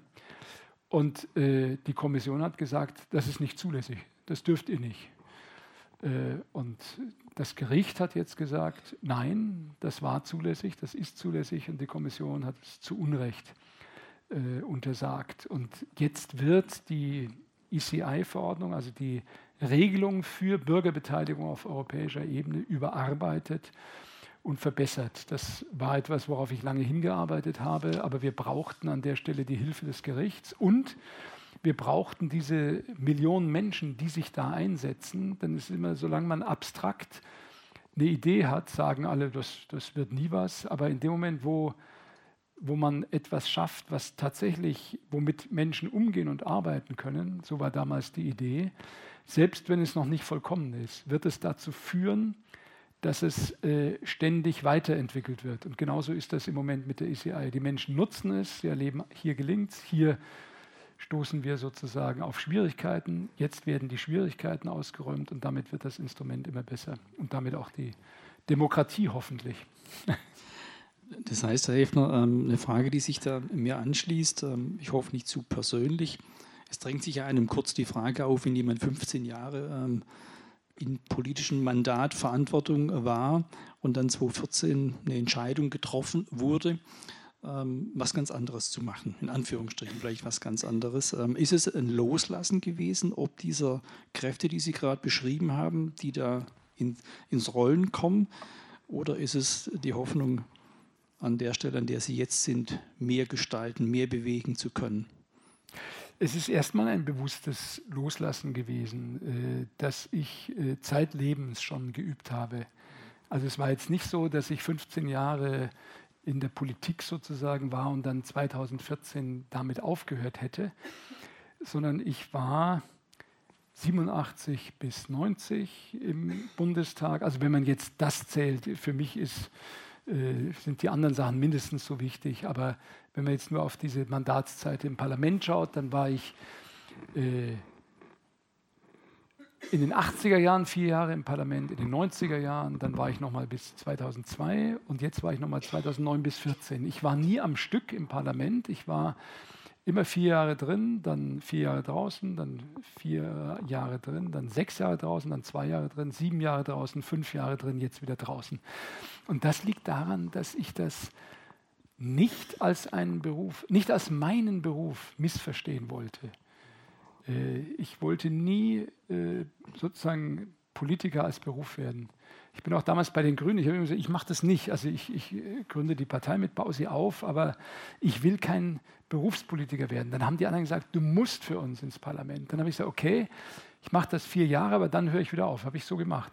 Nach vier Jahren war Schluss und äh, dann habe ich nach vier Jahren wieder kandidiert, habe wieder danach aufgehört und habe einfach gelernt, das ist genial. Also ich würde das gerne äh, viel mehr äh, empfehlen, auch den Kollegen, weil mein Erlebnis ist, wenn man da 20, 30, 40 Jahre äh, in so einem Amt tätig ist, da verändert sich der Mensch. Und da verändert sich der Mensch auf eine Art und Weise, wie ich das nicht wollte. Und wenn Sie das von vornherein begrenzen und sagen, Sie wissen also zu Anfang schon den Tag, an dem Sie das wieder aufhören werden, und Sie wissen, danach werden Sie was ganz anderes machen, das weitet sehr den Blick, das macht sie unglaublich unabhängig. Also alle Erpressungsversuche in der Politik, das, was man landläufig Fraktionszwang nennt, was es ja rechtlich gar nicht geben darf, weil es verfassungswidrig ist, was es aber de facto gibt, all das funktioniert im Grunde mit sanfter Erpressung. Also sie kriegen dann nicht mehr den Listenplatz, sie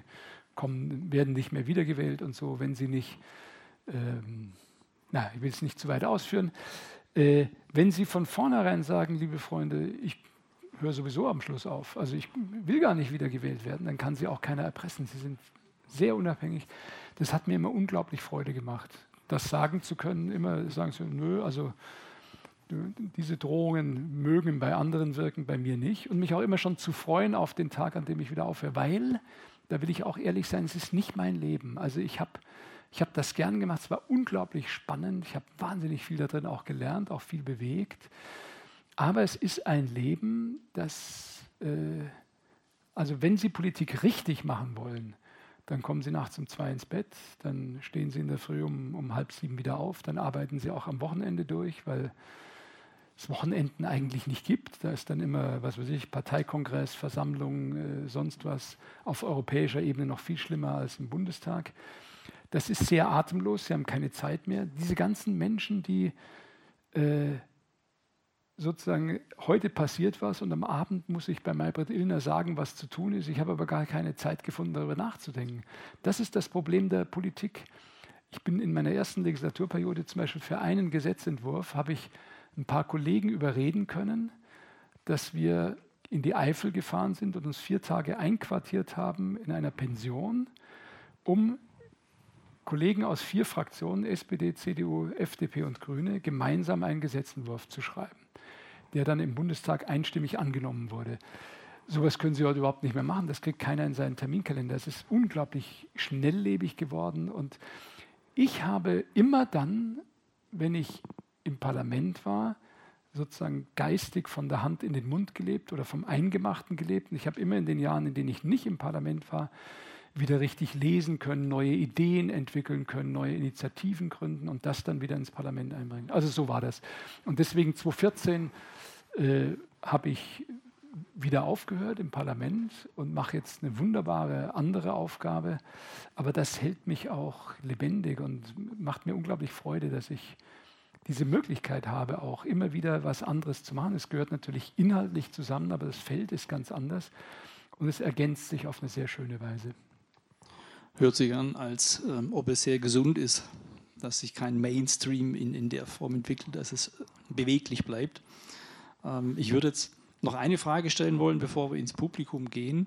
Ähm, Nochmal zurück zur Ökonomie und dem, dem Grundgesetz, was Sie vorher formuliert haben, des Eigennutzes. Und ich hoffe, ich strapaziere jetzt Wittgenstein nicht zu sehr, ähm, der mal sinngemäß gesagt haben soll, dass die Wissenschaft der ewige Kampf sei äh, des Verstandes gegen die Verhexung durch die Möglichkeiten der Sprache, die uns damit äh, geboten sind. Äh, und das Übertragen auf die Ökonomie könnte man ja durchaus formulieren, äh, es ist der ewige Kampf der Wissenschaft, der Ökonomen im rechten Sinne verstanden, sich gegen die Verhexung der Algorithmen und der Zahlen, der Modelle durchzusetzen, à la long.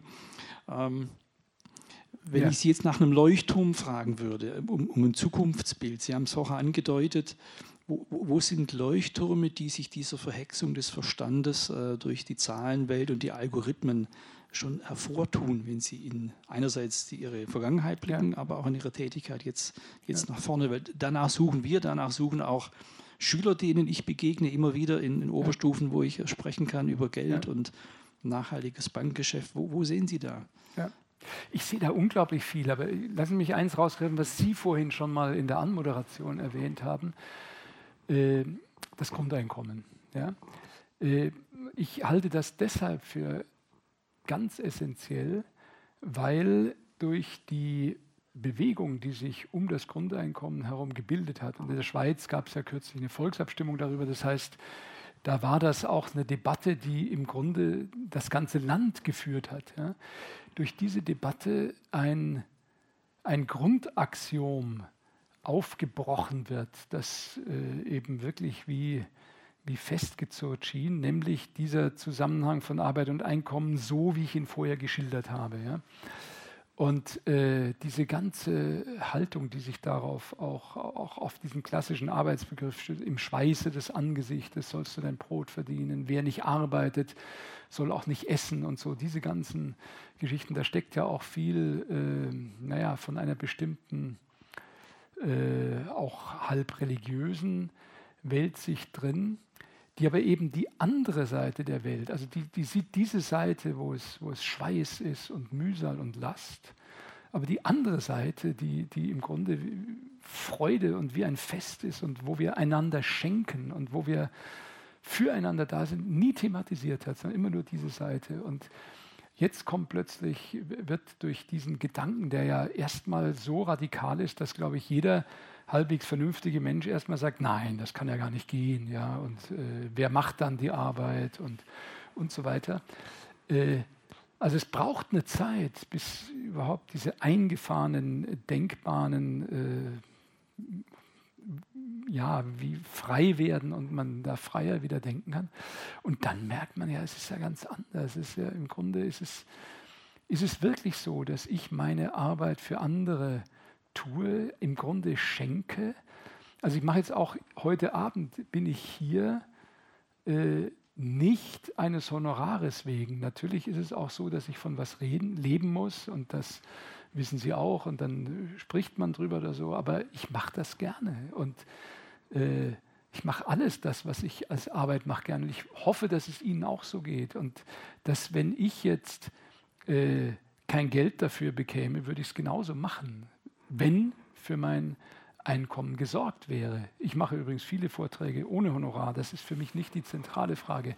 Also das heißt, plötzlich wird das befreit und dann merkt man, es kommt eine ganz andere Wirklichkeit äh, viel mehr in den Blick, nämlich diese der tatsächlichen Zusammenarbeit zwischen Menschen und dieses, was kann ich für dich tun und so und nicht nur immer, was kann ich für mich. Also da bricht ganz viel auf und ich habe das Gefühl, dass äh, die Bewegung äh, für ein äh, garantiertes Grundeinkommen, das ist eine der Bewegungen, von denen ich glaube, sie, werden, äh, sie wird langfristig Grundlagen unseres Zusammenlebens verändern. Und das hat damit zu tun, dass äh, wir mehr und mehr ökonomisch in Bereiche reingehen, wo diese klassischen Axiome auch gar nicht mehr tragen. Also wovon lebt ein Mensch, der ständig irgendwelche Computerideen hat, die er dann irgendwie frei ins Netz stellt. Also das ist ja dann auch so ein Problem. Wem gehört jetzt das wieder? Und wir haben ja mit, mit dieser alten Idee des Eigentums, auch des geistigen Eigentums, unglaubliche Schwierigkeiten, auch im Bereich der Forschung und so weiter. Und wenn man immer darauf basiert sozusagen sein, sein Eigentum verdient, äh, sein, sein, sein Brot verdient, dass man andere von der Nutzung ausschließt, dann heben wir gar nicht den Schatz, der da in der Möglichkeit der Zusammenarbeit von Menschen real liegt. Das wird immer mehr Menschen deutlich. Das ist zum Beispiel etwas, wo ich glaube, das wird kommen. Die Frage ist an der Stelle, wie es kommt. Ja?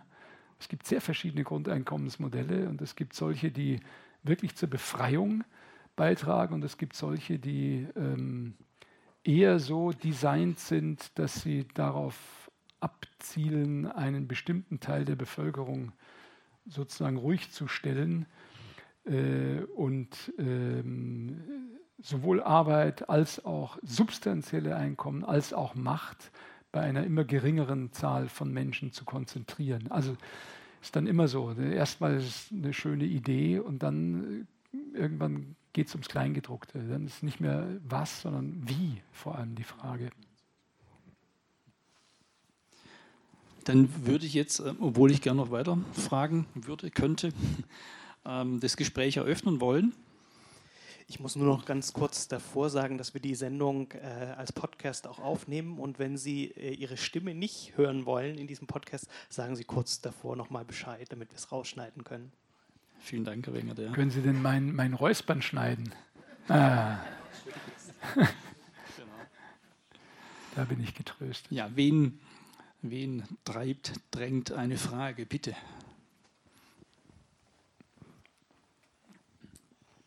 Ich fand ähm, Ihren Teil mit der Waldorfschule, dass die niemandem gehört, äh, aber trotzdem funktioniert, finde ich hochinteressant. Und da habe ich paar zusätzliche Fragen. Mhm.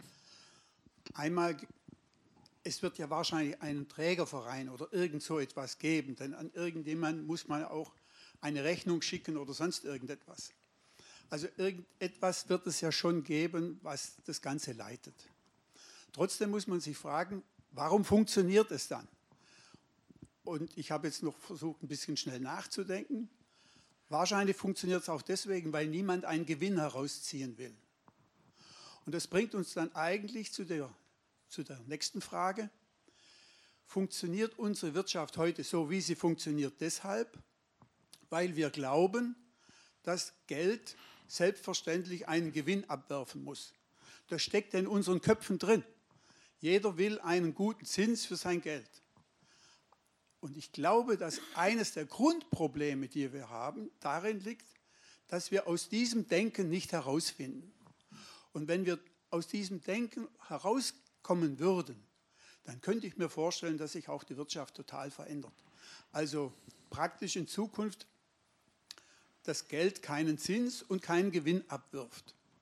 Wenn wir das schaffen würden, glaube ich, dann hätten wir die Grundlage geschaffen für das, dass sich überhaupt etwas ändern kann. Ja, danke. Also es sind eigentlich zwei Fragen und ich versuche darauf zu antworten. Ich hoffe, dass es nicht zu lange wird. Äh, die erste Frage, also natürlich, es gibt in der Regel einen Schulverein. Ja? Aber auch für den Schulverein gilt das, was ich vorher gesagt habe, dass die Mitglieder, das ist wie eine Wanderdüne sozusagen. Ne? Also äh, man, man wird dann älter, also Mutter oder Vater an der Waldorfschule und dann ich jedenfalls wurde dann Mitglied des Schulvereins und dann trägt man die Schule mit. Ja? Und irgendwann geht man wieder raus und andere tragen weiter. Ich hatte aber immer in dieser Zeit das Gefühl, ich trage dazu bei, dass es diese Schule gibt und dass sie gut weitergeht. Ich wollte da nie einen persönlichen Profit draus. Und das wäre auch nicht möglich gewesen. Also das war, was ich meinte, es ist nicht privat, also es gehört keinem. In dem Sinn, der Verein ist ein Versuch, diese Form von Eigentum sicherzustellen, in der eben niemand ein privates Verfügungsrecht hat, in der es aber auch nicht einer anonymen äh, Institution oder Gesellschaft gehört, sondern in der äh, Eigentum wahrgenommen wird zum Zweck der bestmöglichen Nutzung, um damit Werte zu schaffen für die Gesellschaft. Und das, glaube ich, ist an der Waldorfschule tatsächlich das Modell, das auch für Wirtschaftsunternehmen interessant ist und übernommen werden kann. Übrigens werde ich morgen äh, in Alfter äh, bei Bonn, wo eine Hochschule sich befindet, äh, über diese Frage sprechen. Wir suchen gerade nach Formen, wie wir auch für Unternehmen angemessene, also bessere Rechtsformen schaffen können als bisher. Das Problem ist ja immer, dass die Rechtsform äh, aus sich heraus sozusagen bestimmte Tendenzen äh, hat. Und äh, wenn Sie ein Unternehmen als GmbH organisieren, ist es anders, als wenn Sie es als Genossenschaft machen oder so. Die Genossenschaft ist ein Modell, das noch relativ nahe an dem ist, was ich da erzählt habe. Aber für bestimmte Fälle eben auch nicht ideal. Und das ist die Frage, kann man äh, Formen des Eigentums denken und kann man das formulieren, die dem gerecht werden? In Klammern, und das ist der letzte Teil der Antwort zu diesem Teil der Frage, das Problem ist, dass weil wir im Moment in einer Zeit leben, in der wirklich alles zur Ware gemacht werden soll und alles zu Geld gemacht werden soll und äh, sozusagen einen Bereich, der damit nichts zu tun hat, gar nicht mehr geben kann. Deswegen kommt die Waldorfschule, die seit 100 Jahren das so macht, wie ich es gerade geschildert habe, äh, im Moment unter die Räder, weil in mehreren Bundesländern die Finanzbehörden das nicht mehr anerkennen, die staatlichen Behörden das nicht mehr anerkennen, äh, dass die Waldorfschule sich als Verein konstituiert. Verein, der Verein ermöglicht der Waldorfschule, dass eben keiner einen individuellen Zugriff hat, sondern dass eben in diesem Sinne das gemeinsam getragen wird. Und äh, der Vorreiter ist Berlin. Das Land Berlin sagt, äh, aber eine Schule, das ist doch ein Wirtschaftsunternehmen. Das ist doch auf Gewinnerzielung orientiert. Gebt doch zu, ja, äh, dass ihr Gewinn machen wollt und ein Wirtschaftsunternehmen seid und verlangt jetzt, dass die Waldorfschulen äh, sich eben als Firmen, als Wirtschaftsunternehmen konstituieren und nicht mehr als Verein. Weil sie das nicht denken können, dass man, äh, sagen wir mal, viel Geld bewegt, ein Gebäude hat, Gehälter zahlt, Angestellte hat und sowas, ohne Gewinn erzielen zu wollen. Das kriegen die nicht. So, und daran merkt man, daran muss man arbeiten. Und selbst so ein zukünftiges Modell wie die Waldorfschule, wenn es nicht verstanden wird, kommt es unter die Räder. Ja. Zweiter Teil Ihrer Frage. Ähm, da, ich, ich versuche es kurz zu machen. Also ich glaube, dass äh, ich, ich habe ja am Anfang dieses Bild bewusst erzählt mit dem Schiff und habe dann gesagt, da steht wie eine Wand. Also diese Wand war für die, die da verhandelt haben, immer sozusagen die, die Vorgaben ihres Arbeitgebers, das, was sie im Rahmen ihres Job, Jobs tun. Äh, und sie haben dabei außer Acht gelassen, was in der tatsächlichen Welt, in der Wirklichkeit passiert als Folge ihrer Tat. Und äh, ich glaube, dass das der einzige Weg ist, dass wir, wo immer diese Wände stehen, diese Wände einreißen müssen und das heißt, die Wirklichkeit ins Auge fassen müssen. Das heißt zum Beispiel bei der Produktion und damit auch bei der Frage von Einkommen, die ganze Lieferkette, die ganze Wertschöpfungskette angucken. Und da ist es eben so, dass die moderne Technik, die ja auch ihre Schattenseiten hat, aber an der Stelle uns unglaubliche Möglichkeiten gibt, weil wir eben wirklich verstehen können, wenn ich, was weiß ich, ich nehme jetzt ein einfaches Produkt, eine Banane esse, wo kommt die her? Ein Freund von mir betreibt einen großen, Volkert Engelsmann, einen großen äh, Naturkost-Großhandel. Äh, die äh, handeln also weltweit mit Obst und Gemüse. Und da ist es so, dass auf dem Barcode, der auf der Kiste drauf ist, also diese Streifen, die da sind, das kann ich scannen mit meinem Smartphone, mit meinem Handy. Und dann kann ich die ganze Lieferkette verfolgen. Also wo kommt diese Kiste her? Wer hat sie transportiert und so weiter bis äh, zum Geschäft. Aber ich kann so weit zurückgucken bis zu dem, der die Bananen angebaut und der sie gepflückt hat. Und ich kann, das ist äh, sozusagen der neueste Clou bei ihm, ich kann mit dem Produzenten Kontakt aufnehmen. Ich kann den fragen, was hast du dafür bekommen? Bist du angemessen bezahlt worden? Ist der Kakao für diese Schokolade, ist der, seid ihr gut bezahlt worden? Dann trinke ich ihn gerne. Und das möchte ich eigentlich, dass wir dahin kommen, dass man sich eigentlich geniert, im Laden was zu kaufen, wo man weiß, äh, ich kaufe das jetzt, weil die da wirklich gehungert haben oder gelitten, die das gemacht haben. Dann geht es mir selber nicht gut, wenn ich das weiß. Aber da haben wir eben auch die Wand davor. Wir gucken nur auf den Preis. Wir sehen, das ist äh, drei Cent billiger als das andere, also greife ich zu dem. Und wenn ich diese andere Wirklichkeit dahinter nicht sehen kann, dann äh, schiebt sich diese Scheinwirklichkeit in den Vordergrund. Und so ist es mit dem Geld. Ja? Äh, zu gucken, dass das Geld Zinsen abwirft, ist ja ein sehr oberflächlicher Vorgang. Wenn ich durch die Wand durchschaue, dann ist die Frage, was ist denn, was ist mit meinem Geld passiert? Also was, was ist damit geschehen? Ja? Wurden damit Panzer gebaut oder Raketen oder Drohnen oder wurden damit äh, Bauernhöfe aufgebaut oder Schulen? Ist damit was Gutes passiert? Und ich kann völlig anders äh, mit sowohl meinem Geld und meinem Handeln und mit der Welt umgehen und verbunden sein, wenn da was passiert ist, wozu ich Ja sagen kann. Und das ist dann die Stelle, wo Banken wieder sinnvoll werden und gebraucht werden, weil ich das nicht immer entscheiden kann, gar nicht beurteilen kann. Ich kann mich darum nicht kümmern, aber Herr Münch ist dann der oder die GLS-Bank ist dann die, wo dann die hinkommen, die sagen, wir brauchen Geld für ein gutes Projekt und äh, bei der GLS deponieren Menschen ihr Geld, die sagen, ich möchte, dass in dem Zeitraum, in dem ich es nicht brauche, mit dem Geld Sinn gemacht wird, wirklich was Gutes gemacht wird. Und das ist auch wieder sowas. Das ist, um mal einen Namen zu sagen, weil ich vorher gesagt habe, es ist immer, irgendeiner fängt an. In meinen Augen war das Wilhelm Ernst Barkow, ein faszinierender, grandioser Mensch. Ich habe ihn noch erleben dürfen als Student, habe bei ihm gelernt der hatte einfach so Intuition, wie kann man das anders machen? Und der hat dann diese Bank aufgebaut, also schrittweise, es war erst andere Schritte. Und heute haben wir eine weltweite Bewegung für äh, Ethical Banking oder Banking on Values. Und in immer mehr Ländern, in immer mehr Kontinenten entstehen Banken, die so arbeiten. Und immer mehr Menschen sagen, gerade jetzt nach der großen Krise 2008, nö, ich will wissen, was mit meinem Geld passiert. Und da fängt es plötzlich an, verantwortlich zu werden und da fängt es an, brüderlich zu werden. Das ist, glaube ich, der Punkt. Und eben früher hätte man da hinfahren müssen und hätten gucken müssen, wie ist das in Panua, Panama oder wie ist das in Indien.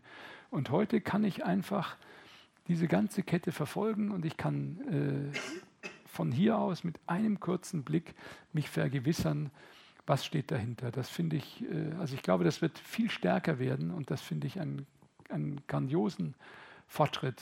Das Wichtigste ist die Aufklärung. Das Wichtigste ist das, was in unserem Bewusstsein stattfindet. Und dann die Wende im Willen. Also, dass ich nicht einfach nur auf den Preis gucke, sondern dass ich gucke, wie ist was hergestellt, wie ist es gehandelt und so weiter. Wir werden ja auch, ähm, ich darf noch kurz kommentieren, wir haben aber eine, eine Frage, eine einmal und da und drei, dann halte ich mich zurück mit meinem Kommentar, weil die Frage des Zins, den Sie aufgeworfen haben, da würde natürlich so ein Stück weit äh, ermuntern, dazu was zu sagen. Machen wir später. Ich muss bei Herrn Auer auch auf die Uhr gucken, dass wir vernünftig ähm, den Leuten hier den Feierabend doch ermöglichen. Aber wir haben jetzt noch eins, zwei, drei, vier Fragen, die wir auf jeden Fall entgegennehmen. Dann liegt das Mikrofon bei der Dame. Ihnen. Wunderbar. Also ich finde ja das ganz nett mit der Banane. Ich würde aber sagen, esst doch mehr Äpfel, die wachsen bei uns. Und dann würde ich gerne mal wissen, wie machen wir es denn mal dann mit der Lok beim ICE?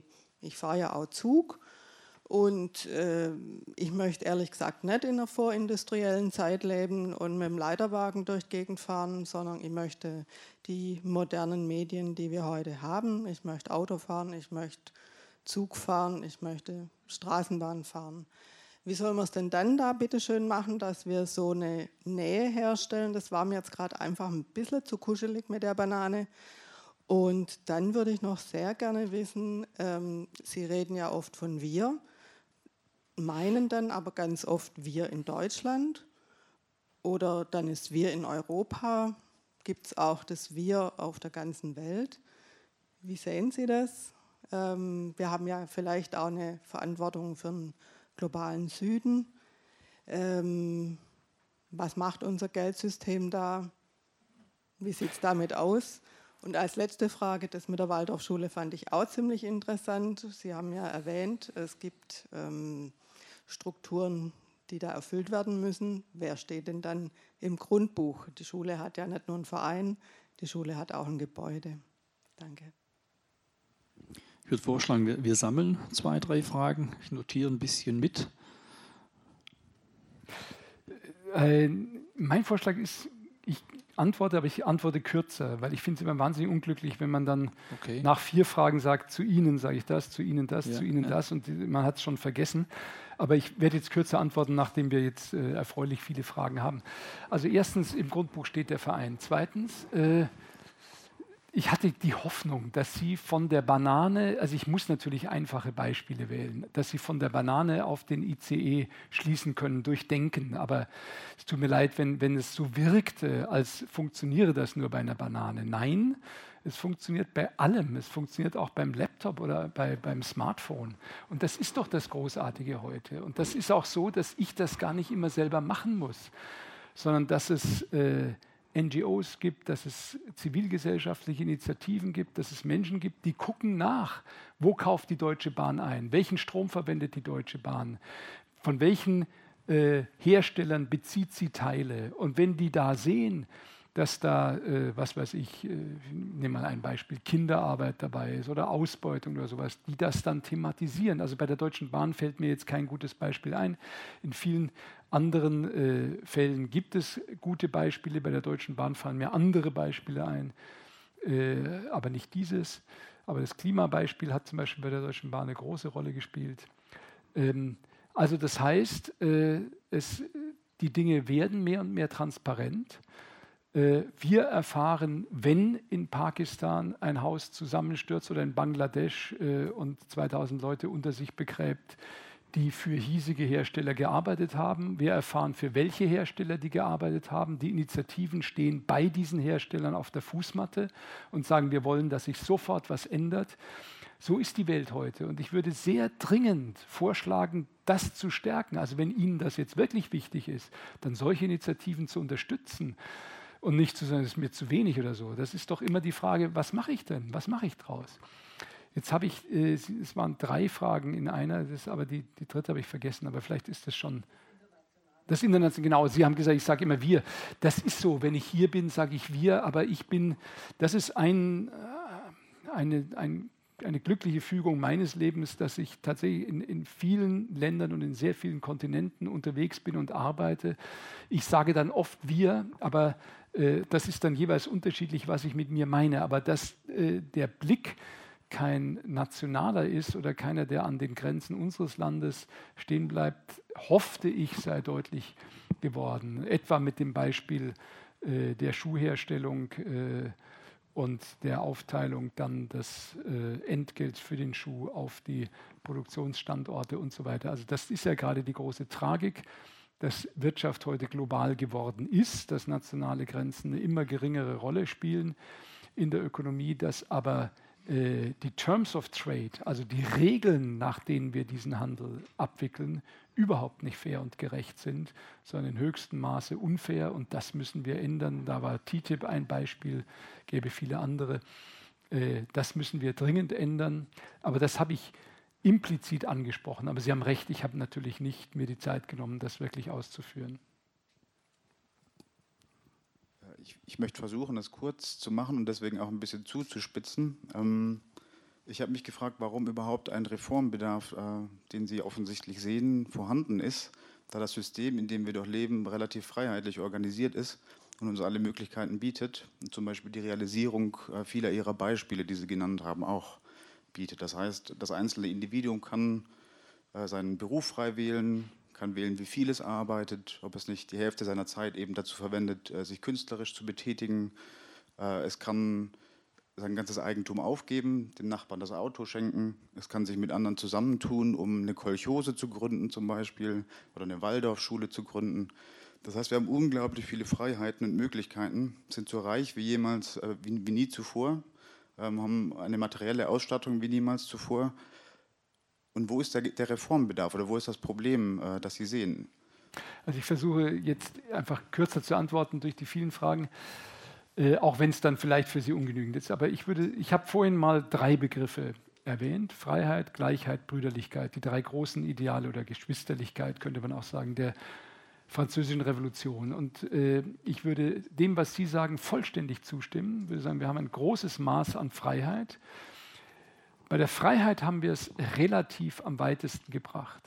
Aber wir haben ein sehr geringes Maß an Gleichheit und wir haben so gut wie überhaupt keine Brüderlichkeit. Und das finde ich nicht befriedigend. Das war der Ansatz. Deshalb will ich was ändern. Und ich will die Freiheit nicht aufgeben, sondern ich will sie weiterentwickeln. Und ich glaube nicht, dass Brüderlichkeit auf Kosten der Freiheit geht. Es gab eine alte Brüderlichkeit, die wir zu Recht verlassen haben, also die Stammesgesellschaft, in der sozusagen alle eins sind in einem ganz altertümlichen Sinne. Wir haben uns daraus entwickelt hin zu immer mehr Individualisierung sind dabei auch in eine Atomisierung, in eine, in eine Fragmentierung der Gesellschaft gegangen. Jetzt geht es darum, dieses Maß an Freiheit, individueller Freiheit beizubehalten, aber aus Freiheit äh, frei gewollte Brüderlichkeit und Gleichheit zu schaffen und nicht erzwungene alte.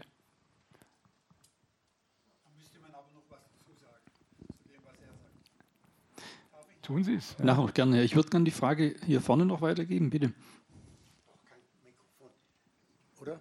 Ist, ist besser, ja. Themenwechsel, aber ich mache es auch ganz kurz. Wir waren begeisterte Unterstützer der Aktion Mehr Demokratie. Diese Begeisterung hat für mich und für uns einen Dämpfer, das Ergebnis von Brexit gegeben. Und ich habe bisher, ich habe mich auch mit Mehr mhm. Demokratie in Verbindung gesetzt, eine befriedigende Antwort, wie ein solches Unglück passieren kann bei, durch die Mehr Demokratie-Bewegung. Da würde ich gerne was dazu hören. Ja, also das ist schwierig, weil ähm, ich glaube, das hat mit der Mehrdemokratiebewegung nichts zu tun.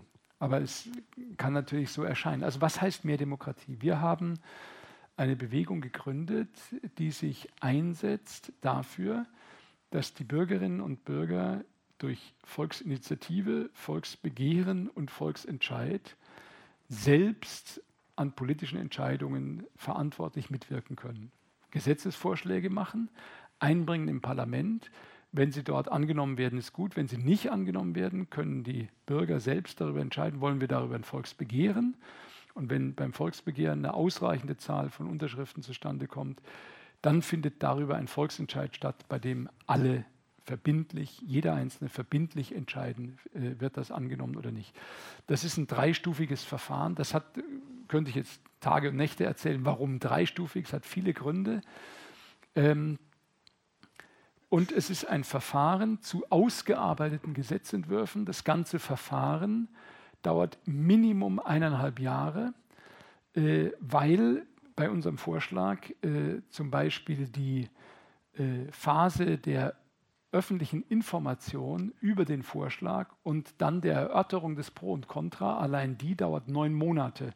Überall da, wo wir das Gesetz durchgesetzt haben, ist es so. Ja? Also das ist ein gutes Beispiel dafür, dass man wirklich aus einer Idee heraus etwas verändern kann. Ich habe diese Initiative gegründet, also mehr Demokratie, am Anfang mit ganz wenigen Leuten. Nach ein paar Jahren sind die ersten ausgetreten, weil sie gesagt haben, jetzt sind wir schon vier, fünf Jahre hier zusammen, haben noch nichts erreicht. Ja?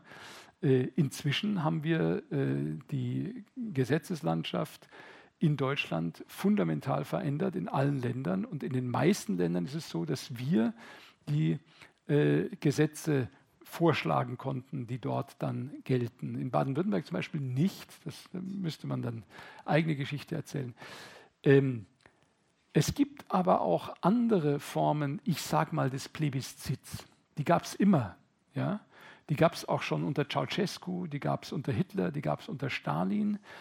Es gibt die Form, dass ein Herrscher, also dass sozusagen von oben eine Frage gestellt wird. Ein Herrscher sagt, also zum Beispiel 1938, Anschluss äh, Österreichs, Heimkehr Österreichs ins Großdeutsche Reich, ja, seid ihr dafür oder dagegen? 99 Prozent waren dafür. Äh, dann hat Hitler gesagt, ja, das Volk wollte das so. Das hat mit direkter Demokratie überhaupt nichts zu tun. Und Brexit, ich meine, Brexit war keine direkte Demokratie. Ich fand das einen üblen Missbrauch. Sage ich mit aller Schärfe. Herr Cameron hat versucht, sein politisches Überleben zu sehen. Es ging ihm gar nicht um, den, um die Abstimmung. Es ging ihm darum, dass er den Flügel seiner Partei äh, sozusagen bei der Stange halten wollte, die aus der EU raus wollten. Er wollte drinbleiben. Er ging davon aus, nachdem er Meinungsumfragen hat machen lassen, dass eine Mehrheit für drinbleiben sein würde am Ende und hat dann diese Abstimmung angeordnet. Die Leute wussten gar nicht, worüber abgestimmt wird. Also ich in England, wenn ich darüber hätte abstimmen müssen, ich hätte es wirklich sehr schwer gehabt, weil es gab keinen Gesetzentwurf, es gab keinen Vorschlag. Die Frage, was heißt eigentlich Brexit, war nie geklärt. All die Fragen, die jetzt gestellt werden, ja, also was heißt das denn eigentlich zum Beispiel in der Wirtschaft? Was heißt das für die Frage der Zölle? Was heißt es für die Grenze in Irland, Nordirland, Republik Irland? Was heißt es für äh, die Reisefreiheit? Was heißt es für die Arbeitnehmer, die dort leben? Über zwei Millionen aus anderen Ländern. Und alles ungeklärt, völlig ungeklärt. So kann man nicht abstimmen. Also äh, wenn es nach uns gegangen wäre, dann wäre so ein Vorschlag überhaupt nie sozusagen auf die wie soll man das sagen, auf, aus Papier gekommen, weil es kein ausgearbeiteter Gesetzesvorschlag ist. Es war kein dreistufiges Verfahren. Das dreistufige Verfahren ist ja auch deshalb, damit dieser Entwurf in den ganzen Debatten qualifiziert werden kann, verbessert werden kann, wenn man merkt, da ist eine Sache noch nicht zu Ende gedacht, dann muss es überarbeitet werden, bevor darüber abgestimmt wird und so.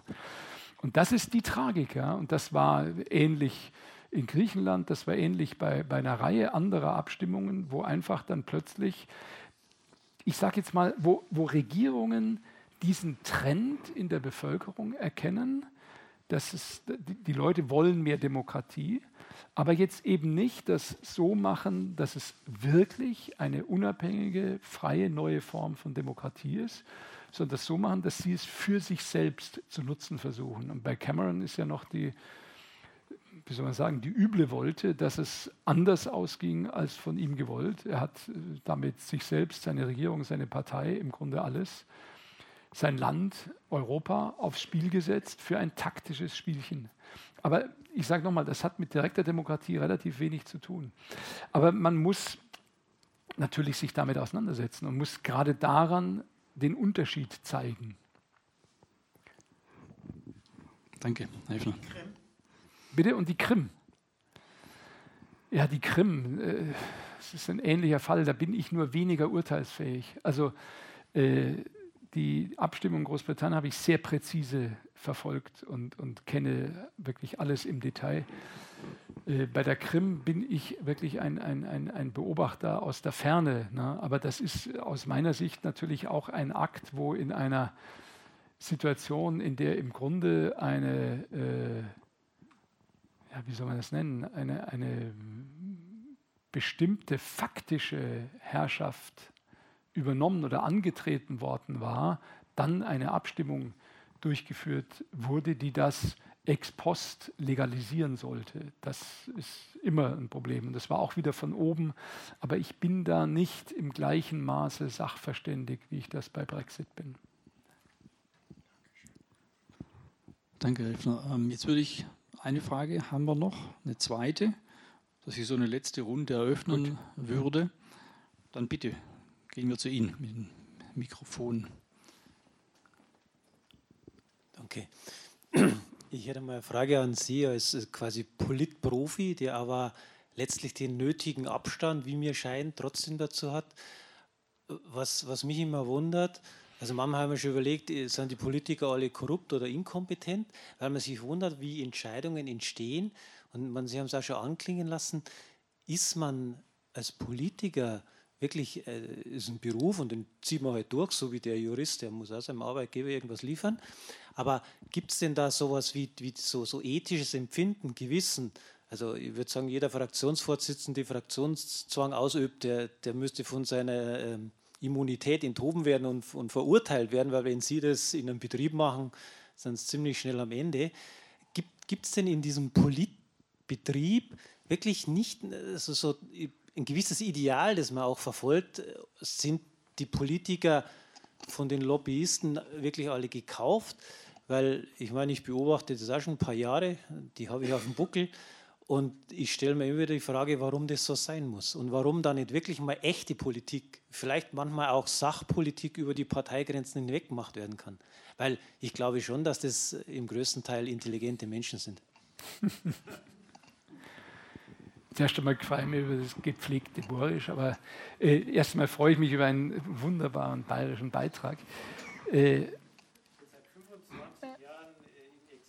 Im Exil hat aber wenig abgefärbt, oder?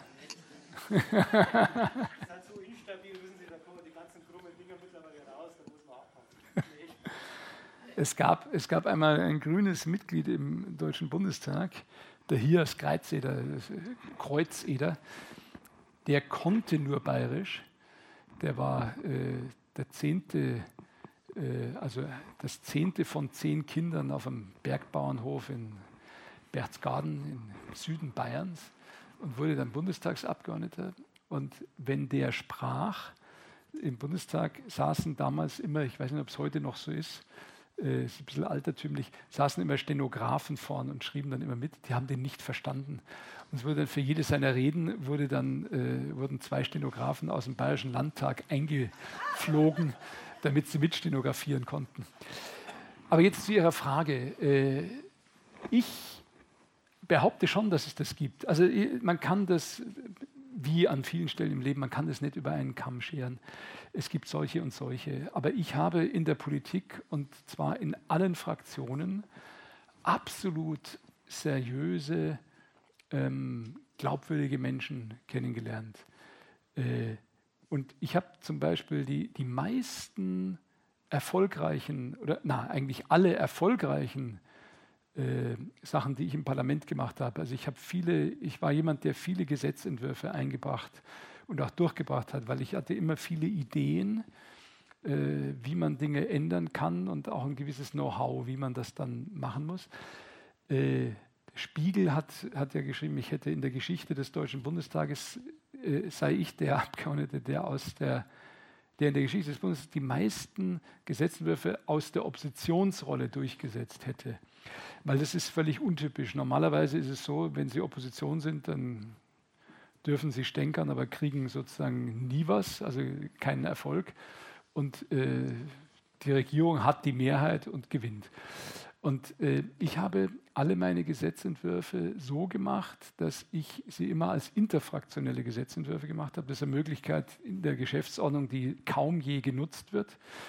Da steht also drin, Gesetzentwürfe können von Fraktionen eingebracht werden oder von der Bundesregierung, was in 90 Prozent der Fälle der Fall ist.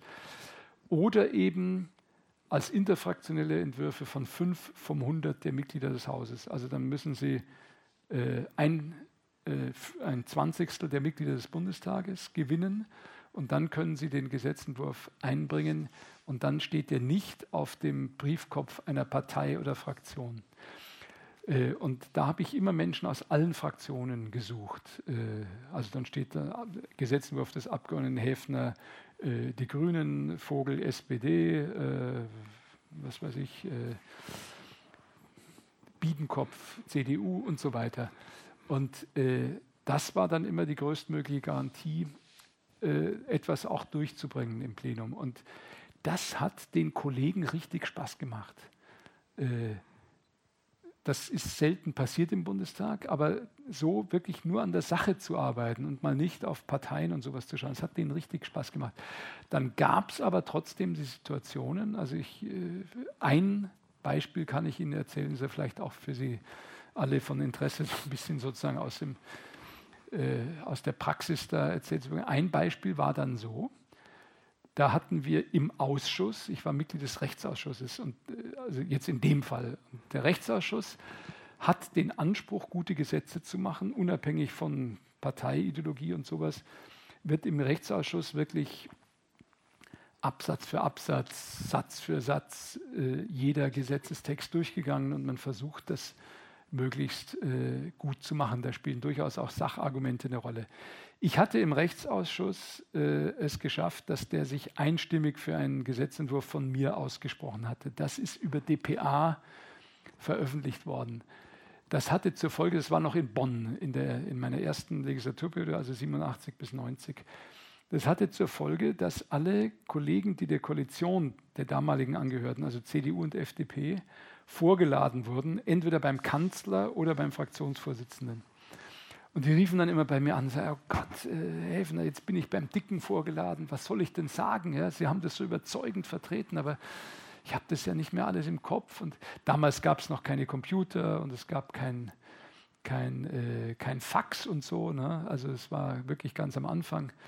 Äh, ich habe dann, meine Mitarbeiter haben dann das kopiert und haben dann überall noch Argumentationspapiere hingeliefert und ich habe denen am Telefon nochmal erklärt, die wichtigsten Gesichtspunkte und so. Und dann haben sie alle gesagt, also sie versprechen, sie werden äh, für ihre Überzeugung kämpfen und ich kann mich auf sie verlassen.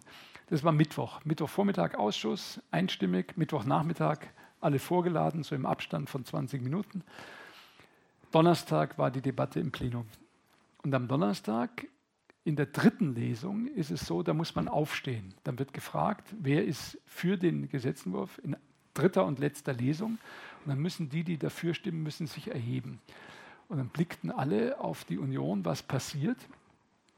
Und dann sind, also grüner also Gesetzentwurf von mir, dann sind die alle sitzen geblieben, bis auf einen. Das war der Vorsitzende des Rechtsausschusses im Deutschen Bundestag, ein brillanter Jurist und einer der besten Abgeordneten, die es im Bundestag je gab. Ganz toller Mensch.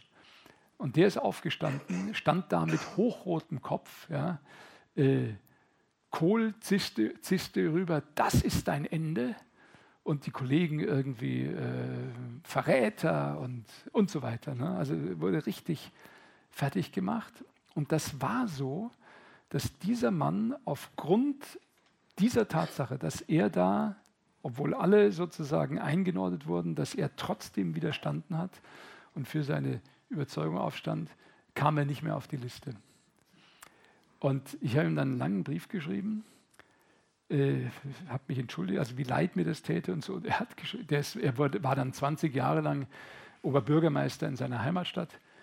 Äh, und hat mir einen langen Brief geschrieben und hat gesagt, äh, ich bräuchte überhaupt nichts bereuen, das sei die einzig freie Tat gewesen in seinen Jahren im Bundestag und er sei heute noch froh, dass er das gemacht hätte. Und übrigens seine Tochter wurde später Mitarbeiterin bei mir. Ich war so lange, der lebt inzwischen nicht mehr, aber solange er gelebt hat, waren wir befreundet. Es war eine wunderbare Verbindung. Für die Leute im Bundestag war das auch interessant, dass es da mal einen gab, der einfach sehr freiheitlich so Wege geht und nicht immer darauf guckt, ob das jetzt äh, die da oben immer gut finden und so. Und es gab viele, die sich dann auch erklärtermaßen dahinter gestellt haben. Es gab noch viel mehr, die mir gesagt haben, sie finden es gut, aber ich könnte jetzt nicht von ihnen erwarten, dass sie auch dafür stehen und so.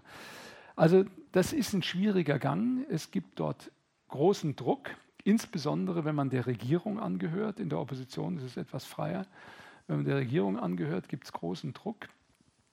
Aber am Ende ist jeder frei, wie er abstimmt. Und ich habe immer gesagt, Freunde, ich verstehe überhaupt nicht, wie ihr von irgendjemandem in, in, was weiß ich, in einer afrikanischen Diktatur oder in äh, der Sowjetunion damals oder so, erwartet, dass die für Freiheit eintreten oder für irgendwas eintreten, wenn ihr im Deutschen Bundestag, wo wir so frei sind wie nirgends sonst auf der Welt, noch nicht mal den Mut habt, für eine Überzeugung einzustehen. Das ist immer am Ende eine Frage des persönlichen Mutes. Aber es gibt äh, diese Menschen überall. Ja? Und äh, ich schlage auch immer vor, immer so auf diese Menschen zuzugehen. Also vielleicht zum Schluss noch, ich habe immer versucht, bei den Menschen, mit denen ich da eng zu tun hatte, auch da nicht an der Oberfläche sitzen zu bleiben. Ich erinnere mich, ich sage jetzt den Namen nicht, an, als ich neuer Abgeordneter war, da war es so, wir kamen alle an und wurden dann abgeholt vom Fahrdienst des Bundestages, die neuen Abgeordneten. Und da stieg ich mit einem anderen Grünen zusammen ins Auto und mit einem FDP-Politiker, Thorsten Wolfgram. Manche mögen sich an ihn erinnern. Ein überaus beleibter Mensch, der immer eine Blume im Knopfloch trug. Ich kannte den da noch gar nicht. Und dieser andere Grüne sagt zu mir, die fette Sau, die mache ich fertig. Ich sage jetzt nicht, wer es war.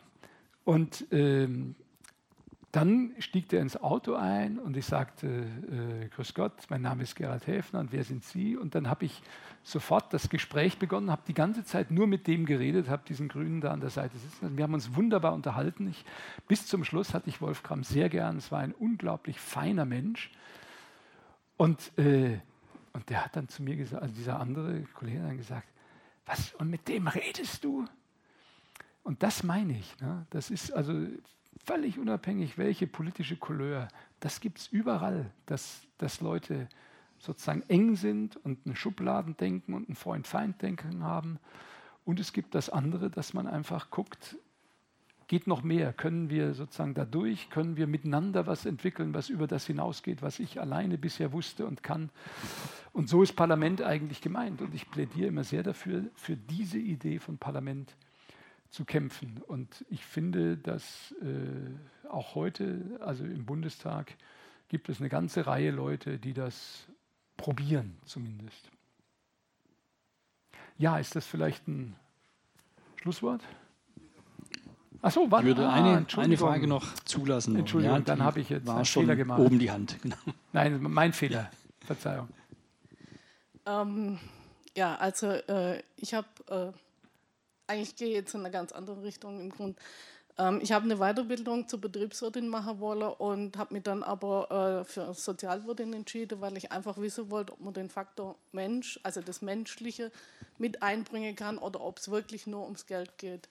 Und wenn man in unserer Gesellschaft was ändern will, denke ich, muss man vor allen Dingen in der Schule anfangen. Dieses absolute Konkurrenzdenken und nur der Beste hat überhaupt eine Chance.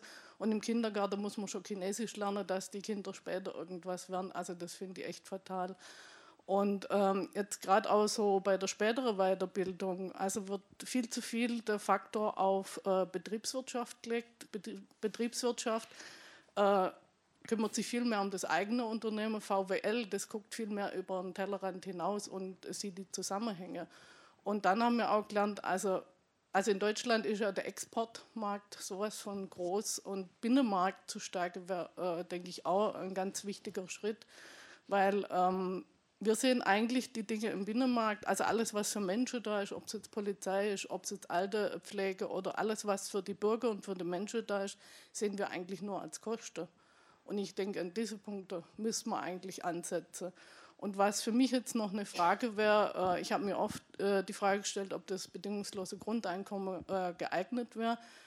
Aber es ist ja oft so, man gibt in der Politik ein Instrument auf den Weg und weiß aber nicht genau, was macht die Gesellschaft und die Wirtschaft nachher daraus. Ich habe mir die Frage gestellt, ob es dann sein kann, dass die Preise im Allgemeinen, also die Lebenshaltungskosten vielleicht so in die Höhe gehen, dass man dann trotzdem nicht mehr davon leben kann. Also als ob das vielleicht eventuell möglich ist. Gut. Ja. Also ich versuche es ich versuch's ganz kurz. Am Ende ist das Grundeinkommen ein Nullsummenspiel. Ja. Es führt nur zu einer anderen Verteilung, aber es gibt dadurch nicht mehr oder nicht weniger Geld in der Gesellschaft. Ja. Und deswegen, ja. Ja, ja, klar. Ja.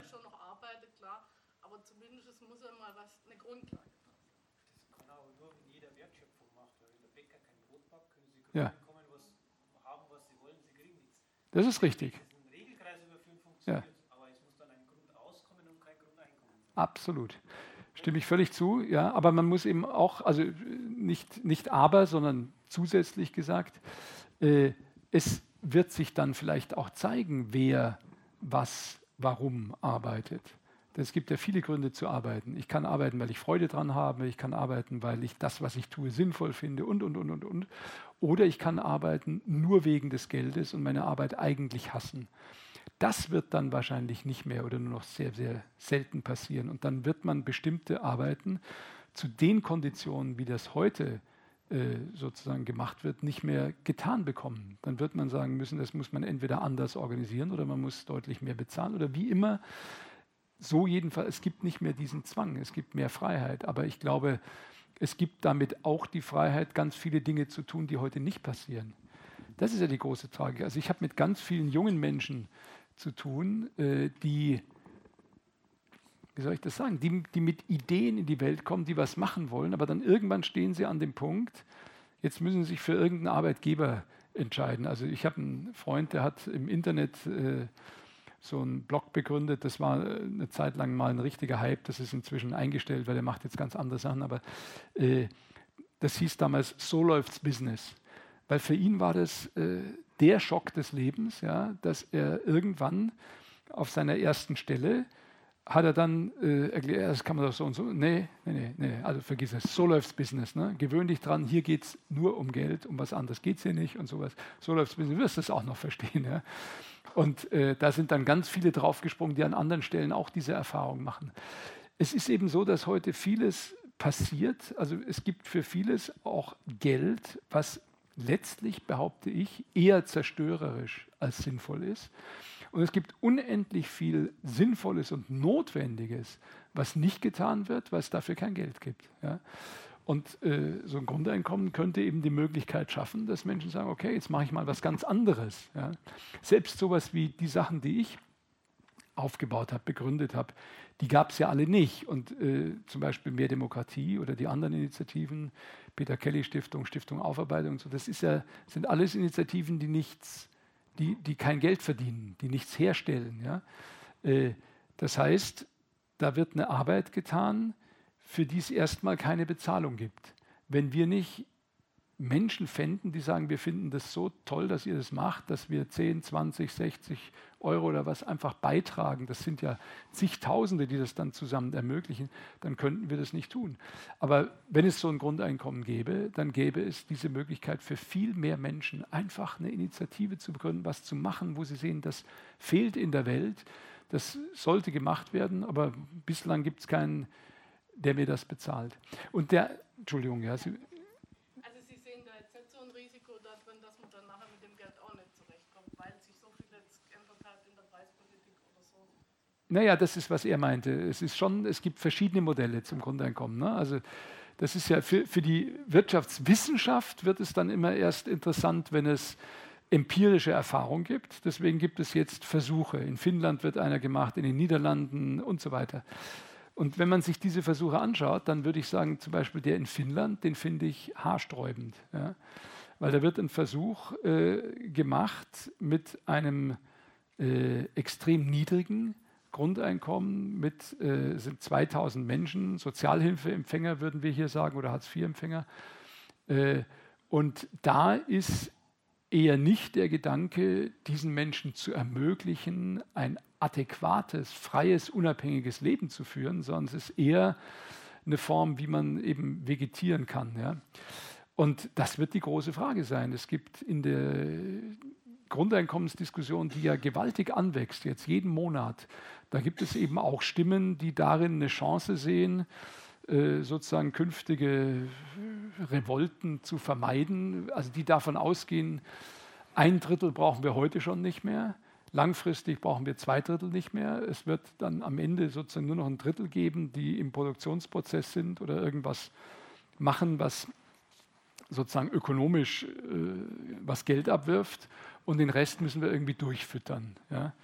Und das ist nicht, was ich meine mit Grundeinkommen. Was ich meine mit Grundeinkommen ist, dass wir ein Grundeinkommen als Menschenrecht vergeben an jeden Menschen, was dann übrigens jetzt als Summe trotzdem nicht bedeutet, dass man die 80 Millionen Einwohner in Deutschland multiplizieren muss mit äh, dem Betrag des Grundeinkommens, um dann den, den, Betrag zu haben, sondern was verrechnet wird mit dem Arbeitseinkommen, weshalb der Betrag am Ende ungleich viel niedriger ist.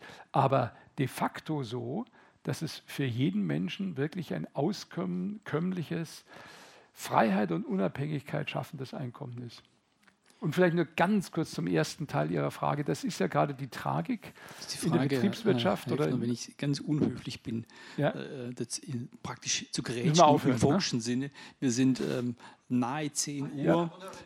Ja, ich, ich will nur, nur darum bitten, dass wir mit der Frage abschließen ja, ja. und in den Vorschlag aufnehmen, eventuell, ich gucke Herrn Auer oder Herrn Wengert an, es scheint das Thema Grundeinkommen eins zu sein, was äh, noch richtig unter den Nägeln brennt. Vielleicht mag das eine Aufforderung sein, für uns darüber Gedanken zu machen, da nochmal einen Abend rauszumachen. Und insofern einfach die Bitte, dass wir um 10 Uhr sind wir da, sollten auch draußen sein, das haben wir versprochen, ähm, der Stadtbibliothek, es ist Feierabend zu machen und so weiter. Aber da eine, kurze Antwort noch. Das war also der, Satz wäre gleich zu Ende gewesen. Das war der Versuch, genau diesen Abschluss zu finden.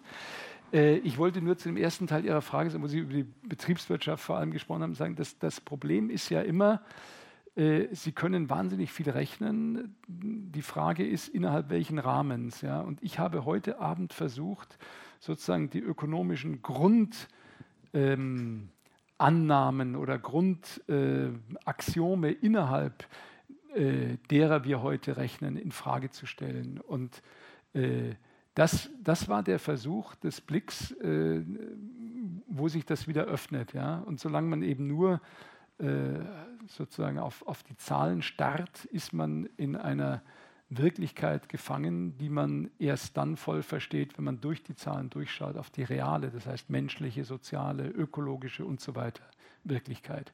Das war der Versuch heute Abend. Ja, vielen Dank und auf Wiedersehen.